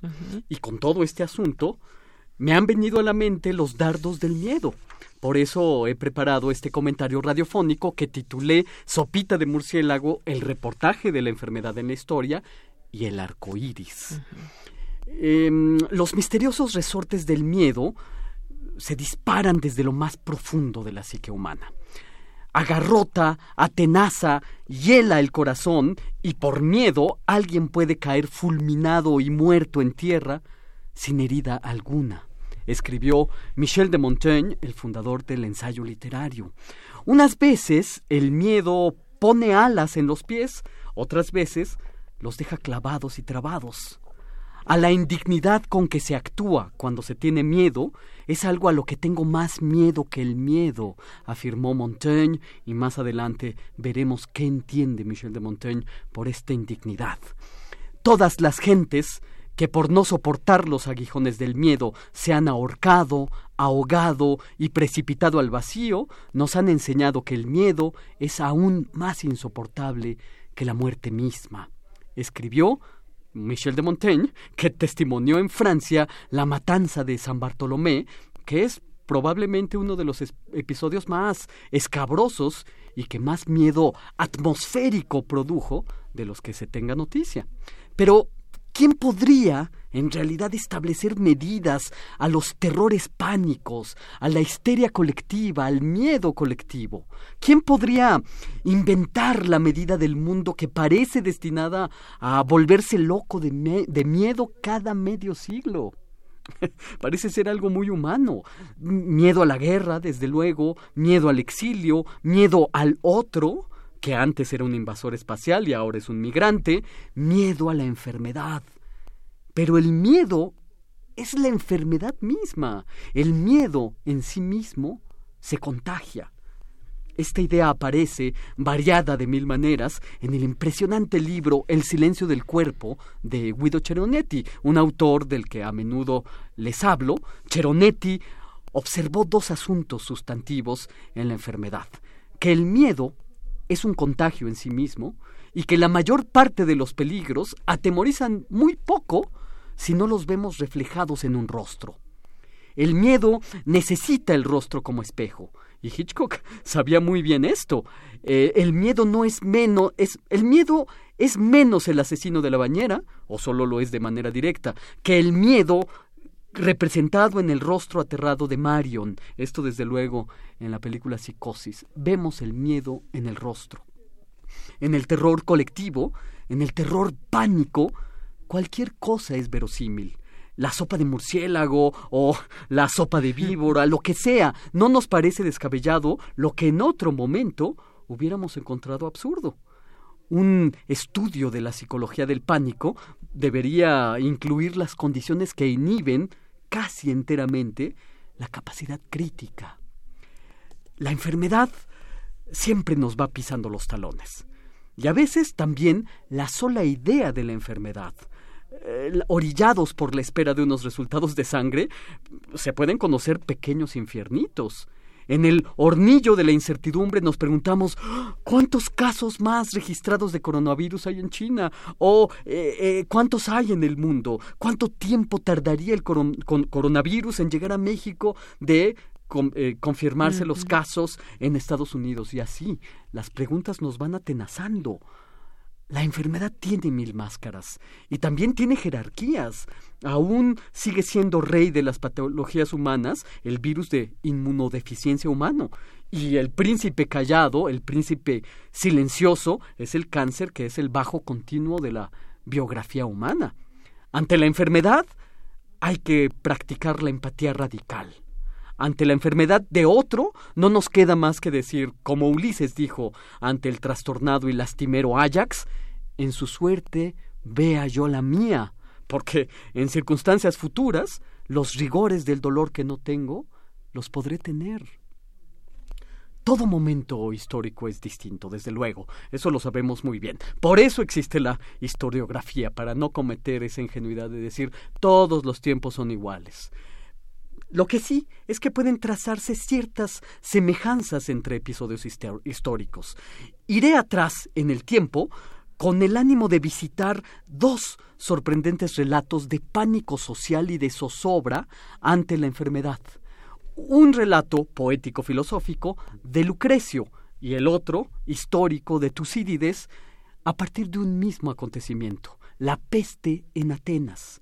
Lucrecio romano que nació en el 94 antes de Cristo y se suicidó, por cierto, 44 años después, arrojándose sobre una espada, en las últimas líneas de su obra La naturaleza de las cosas, hizo reflexiones acerca del contagio y la epidemia de peste bubónica ocurrida en el primer año de la guerra del Peloponeso, que ocurrió en 430 antes de nuestra era.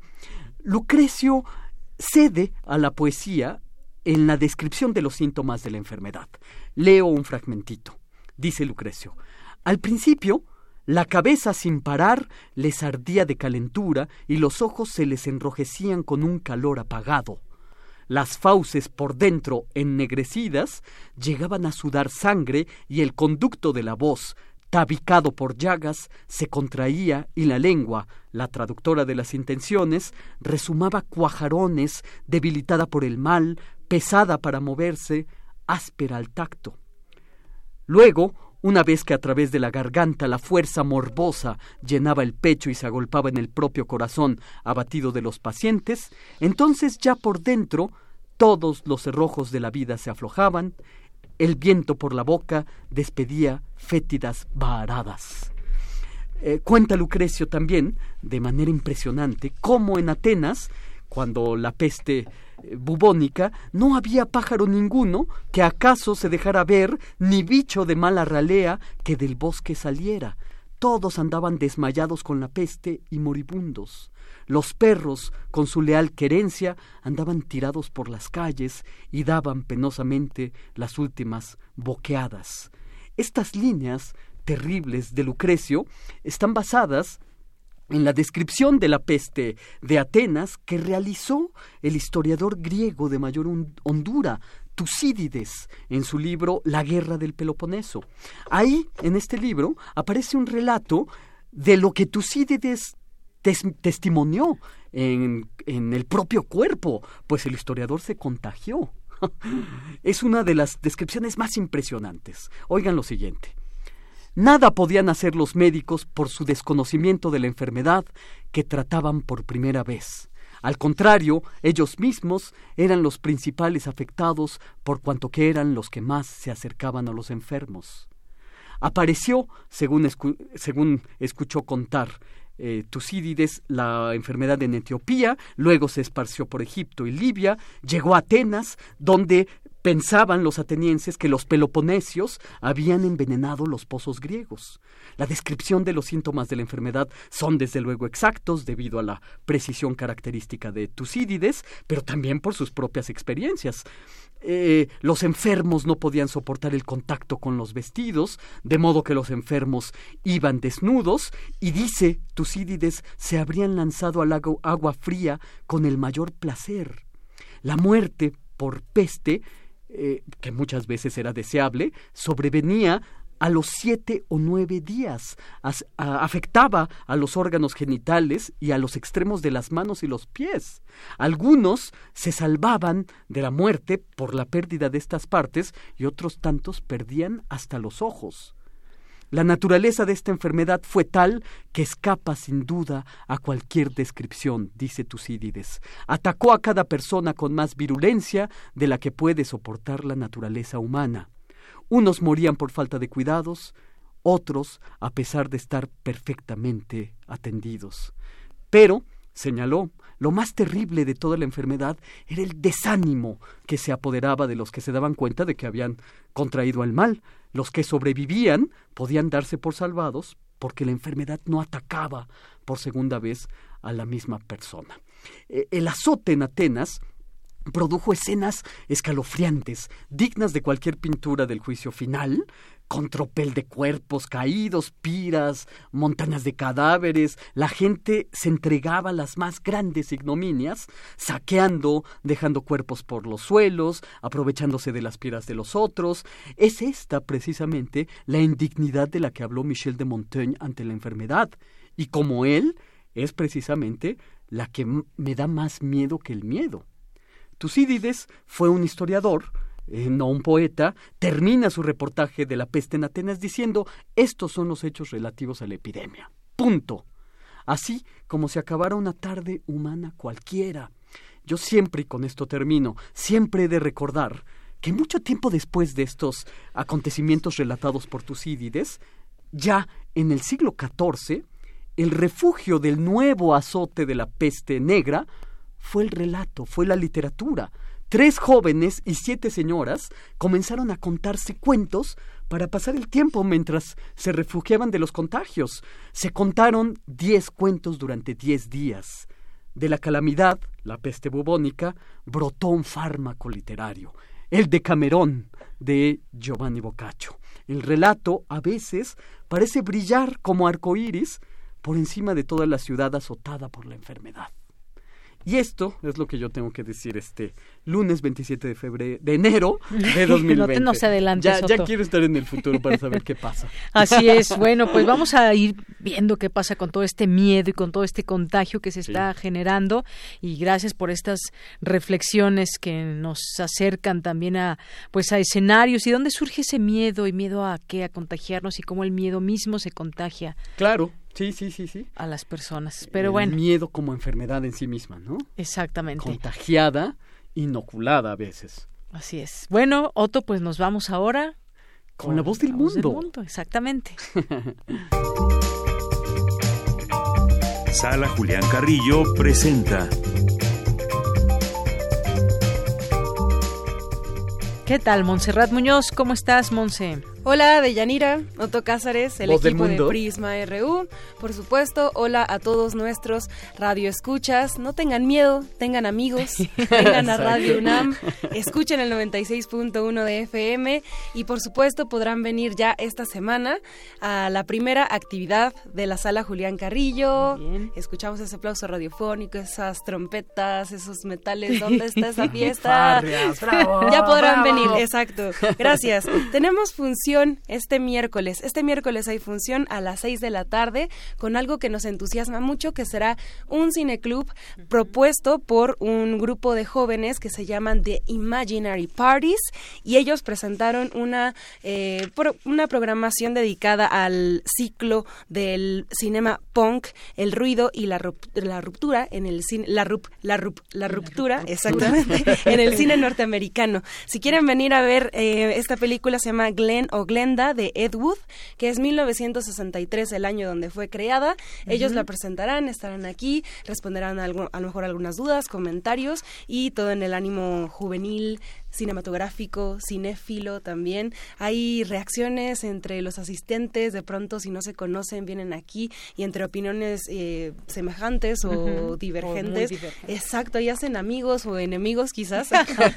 o enemigos. No, no creo. Enemigos. El Cineclub Radio Cinema siempre a cargo de, eh, bueno, un equipo ya de tradición en extensión cultural. Saludos a Carlos Narro, que también está por allá en una comunidad eh, cinematográfica en Europa, por cierto, y en el Festival de Rotterdam. Enhorabuena para el cine y también para todos los creadores. Si ustedes eh, son también cinéfilos, pueden acercarse a este cineclub. Es de entrada totalmente libre, ya más de 12 años programando aquí en la sala Julián Carrillo. Y el próximo aviso es que el lunes 3 no hay función, pero los lunes de, del mes, exactamente, en los lunes del mes tendremos una obra que es un unipersonal, como ya también acostumbramos aquí en la sala, que es una persona haciendo diferentes voces, diferentes personajes, diferentes situaciones, ayudada por la imaginación sonora y a lo mejor eh, algunos mm. recursos teatrales, algunos recursos también escénicos, como la luz, por ejemplo. Esto se llama El rinoceronte, alucinaciones en papel y es de la compañía Los de Siempre Artes Escénicas, pero lo actúa Kenia Castillo Mendoza. Eso estará los lunes a las 8. Los martes nos dijeron ya que el nombre se les hace muy mm, hermoso, es Plegaria y Destino, Plegaria y Destino. Esto será una muestra de danza contemporánea a cargo de eh, a cargo del ballet Ensamble de México, que también son jóvenes y bailan súper bien, tienen unas facultades mm. maravillosas. Lunes, eh, perdón, martes a las 8, los miércoles ya les contamos del Cine Club y en este mes los jueves vamos a tener unos conciertos llamados clásicos y no tan clásicos donde el 6, por ejemplo, se le dedica a la melancolía, la ninfa gentil, y son dos jóvenes, son obras de Vicenzo Bellini y lo interpretarán, lo llevarán a cabo Emanuel Paul, que es un contratenor, y Jair Arellano, que es un tenor. Ya también han venido con algunas propuestas como el ensamble de voces Adromos y créanos que son además de jóvenes unos talentos impresionantes, unas grandes voces y estos programas musicales es muy difícil que después los puedan escuchar en algunos otros lados o en algunos otros foros. Así que pues jueves de no tan clásicos, vengan por favor a hmm. las 8 de la noche, no se va a transmitir, es solamente para la sala Julián Carrillo y no sé si tenemos acá la fiesta radiofónica con Rodrigo ya pactada, pero quedamos de em, sonorizar con Corronchazón, que, oh, Corronchazón, van a estar aquí el primer viernes de eh, febrero, que será el 7. El viernes 7 estarán aquí haciendo una mezcla de popurrap feminista, así lo denominaron. Es Fania que toca la trompeta, es Juli que es de Brasil y ella toca el pandero y canta, es Perla Villalba que toca además del contrabajo el bajo en esta banda y la negra, la negra que es eh, la acordeonista. Son cuatro mujeres con un discurso increíble que hablan sobre ser mujer, sobre ser lesbiana, sobre ser feminista, sobre querer vivir siempre en una laguna, eh, andan mucho por Bacalar, por ejemplo, o de gira en el Caribe. Entonces, están aquí ya en la ciudad, no se lo pierdan, por favor, es todo el sabor, ese sentimiento de arena en los pies, de un frescor, de música, eh, también de pachanguera. ¿no? De estar ahí en la playa viviendo, imagínate nada más. Yo ya me estoy imaginando ahí, pero pues traeremos la playa a ustedes aquí en la sala Julián Carrillo ese viernes. Eh, mucha rebeldía, mucha lucha, invitados e invitadas especiales, así que estarán con ustedes. Las corronchas son Uh, también fanfarrias para ellas. Será muy divertido además. Un nombre espléndido, ¿eh? ¿eh? Sí, sí, sí, sí. Eso es, ¿qué es ser corroncha? Eso es pregunta para ustedes. ¿Cuál también ha sido su mejor momento en la sala Julián Carrillo o su mejor concierto? Porque ya sabemos que también les gusta mucho venir, les gusta regresar y programamos para ustedes, para que conozcan nuestras actividades. También a la comunidad UNAM les hacemos una atenta invitación a que mediante el programa de comunidad UNAM junten sus puntos, hagan su registro, impriman su boleto y vengan a partir de febrero a todas las actividades que tenemos. Son de nuevo entrada libre para todas y todos ustedes, además de los académicos, de los alumnos, de los vecinos de la colonia del Valle, de ustedes de Radio UNAM que también se pasean por ahí en la noche y por curiosidad entran a la sala. Tenemos programaciones impresas si quieren también tener la cartelera y por supuesto pueden seguirnos en la página de Facebook Facebook, Sala Julián Carrillo, ahí tenemos toda la información, les posteamos en exclusiva contenidos como los ensayos o como las pruebas de sonido, entonces también ahí si se dan un clavado encontrarán ya en la portada de Facebook, que por cierto es una muestra, es una foto de la muestra que hizo Otto Cázares con Loquilandia Radio Show en el aniversario 82 el año pasado de Radio UNAM en junio. Entonces tomaron una foto, Fernanda Figueroa, nos gustó mucho la foto, la hicimos la cartera de Facebook y si quieren ver a Otto ahí con sus amigos y amiga pues haciendo locuras, ahí está la foto, ahí está la prueba. Qué honrado los Lokilanders, como nos llamamos. Nos encantan. Además que fue, fue, fue muy buen, buena propuesta. Bueno, gracias. esa fecha fue entrañable. Porque además después nos acompañaste tú. Oh, bueno, nosotros, Pólvora estuvo también ahí. exacto. Recordemos y revivamos estos momentos eh, de nuevo. Sala Julián Carrillo, Adolfo Prieto número 133, aquí en Radio UNAM. Nos gusta decir que es el corazón de nuestras instalaciones y próximamente va a latir con mucha más fuerza, con toda su presencia. Ya queremos que sea febrero, ya queremos empezar. Recuerden, este miércoles es la primera función, el primer banderazo. Lunes no hay función de teatro y empezamos así martes, miércoles, jueves, viernes y quizás y de ahí ya no este se para. fines de semana. Ajá, Muy bien. imparables vamos a hacer. Bueno, perfecto. Pues ahí todas las actividades que ya nos las dijo Monse y que pueden consultar a través de la página de Facebook. Y bueno, pues si les parece bien nos despedimos. ¿Cómo se llaman? Corronchas. Corronchas. Corroncha, Corronchas. Eso lo voy a repetir muchas veces. es una palabra eh, ahí. Búsquela, búsquela. Les vamos a traer el próximo lunes también ya eh, el resumen sonoro, pero, pero búsquelo, Ah, sí, fantástico porque además, además yo he de decir algo, eh, Monse Magia sabe pronunciar los nombres más difíciles de pronunciar y se ejercita en ello todas, todos los años en el FICUNAM. Que ya también va a ser. Sí, ya en este año es en marzo. Ah, bueno, se, recorrió, algunos exactamente. días entonces. Del 5 al 15 de marzo tendremos programa de radio, que quizás este, bueno, del, ahí estarán las fechas pendientes, pero no se pierdan también este festival de cine universitario juvenil con directores impronunciables y películas que jamás van a poder ver en otros lados y les van a volar los sentidos. Así, sí, que acuérdense, en marzo próximo. Marzo. Bien, pues ¿qué les parece entonces con las corronchas son? Nos vamos a despedir y gracias Soto, gracias Monse, Encantado. gracias a todo el equipo, gracias a todos los radioescuchas. Yo soy de Yanira Morán y mañana nos escuchamos a la una de la tarde.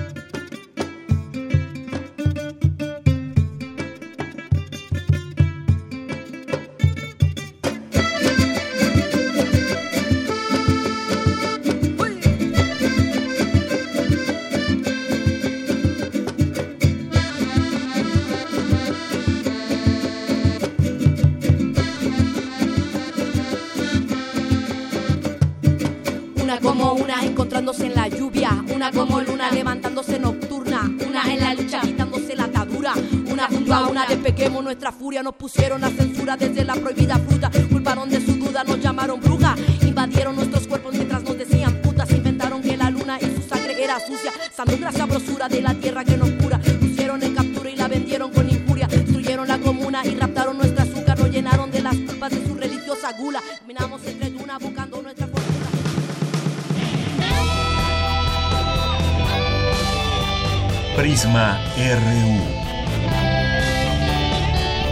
Relatamos al mundo.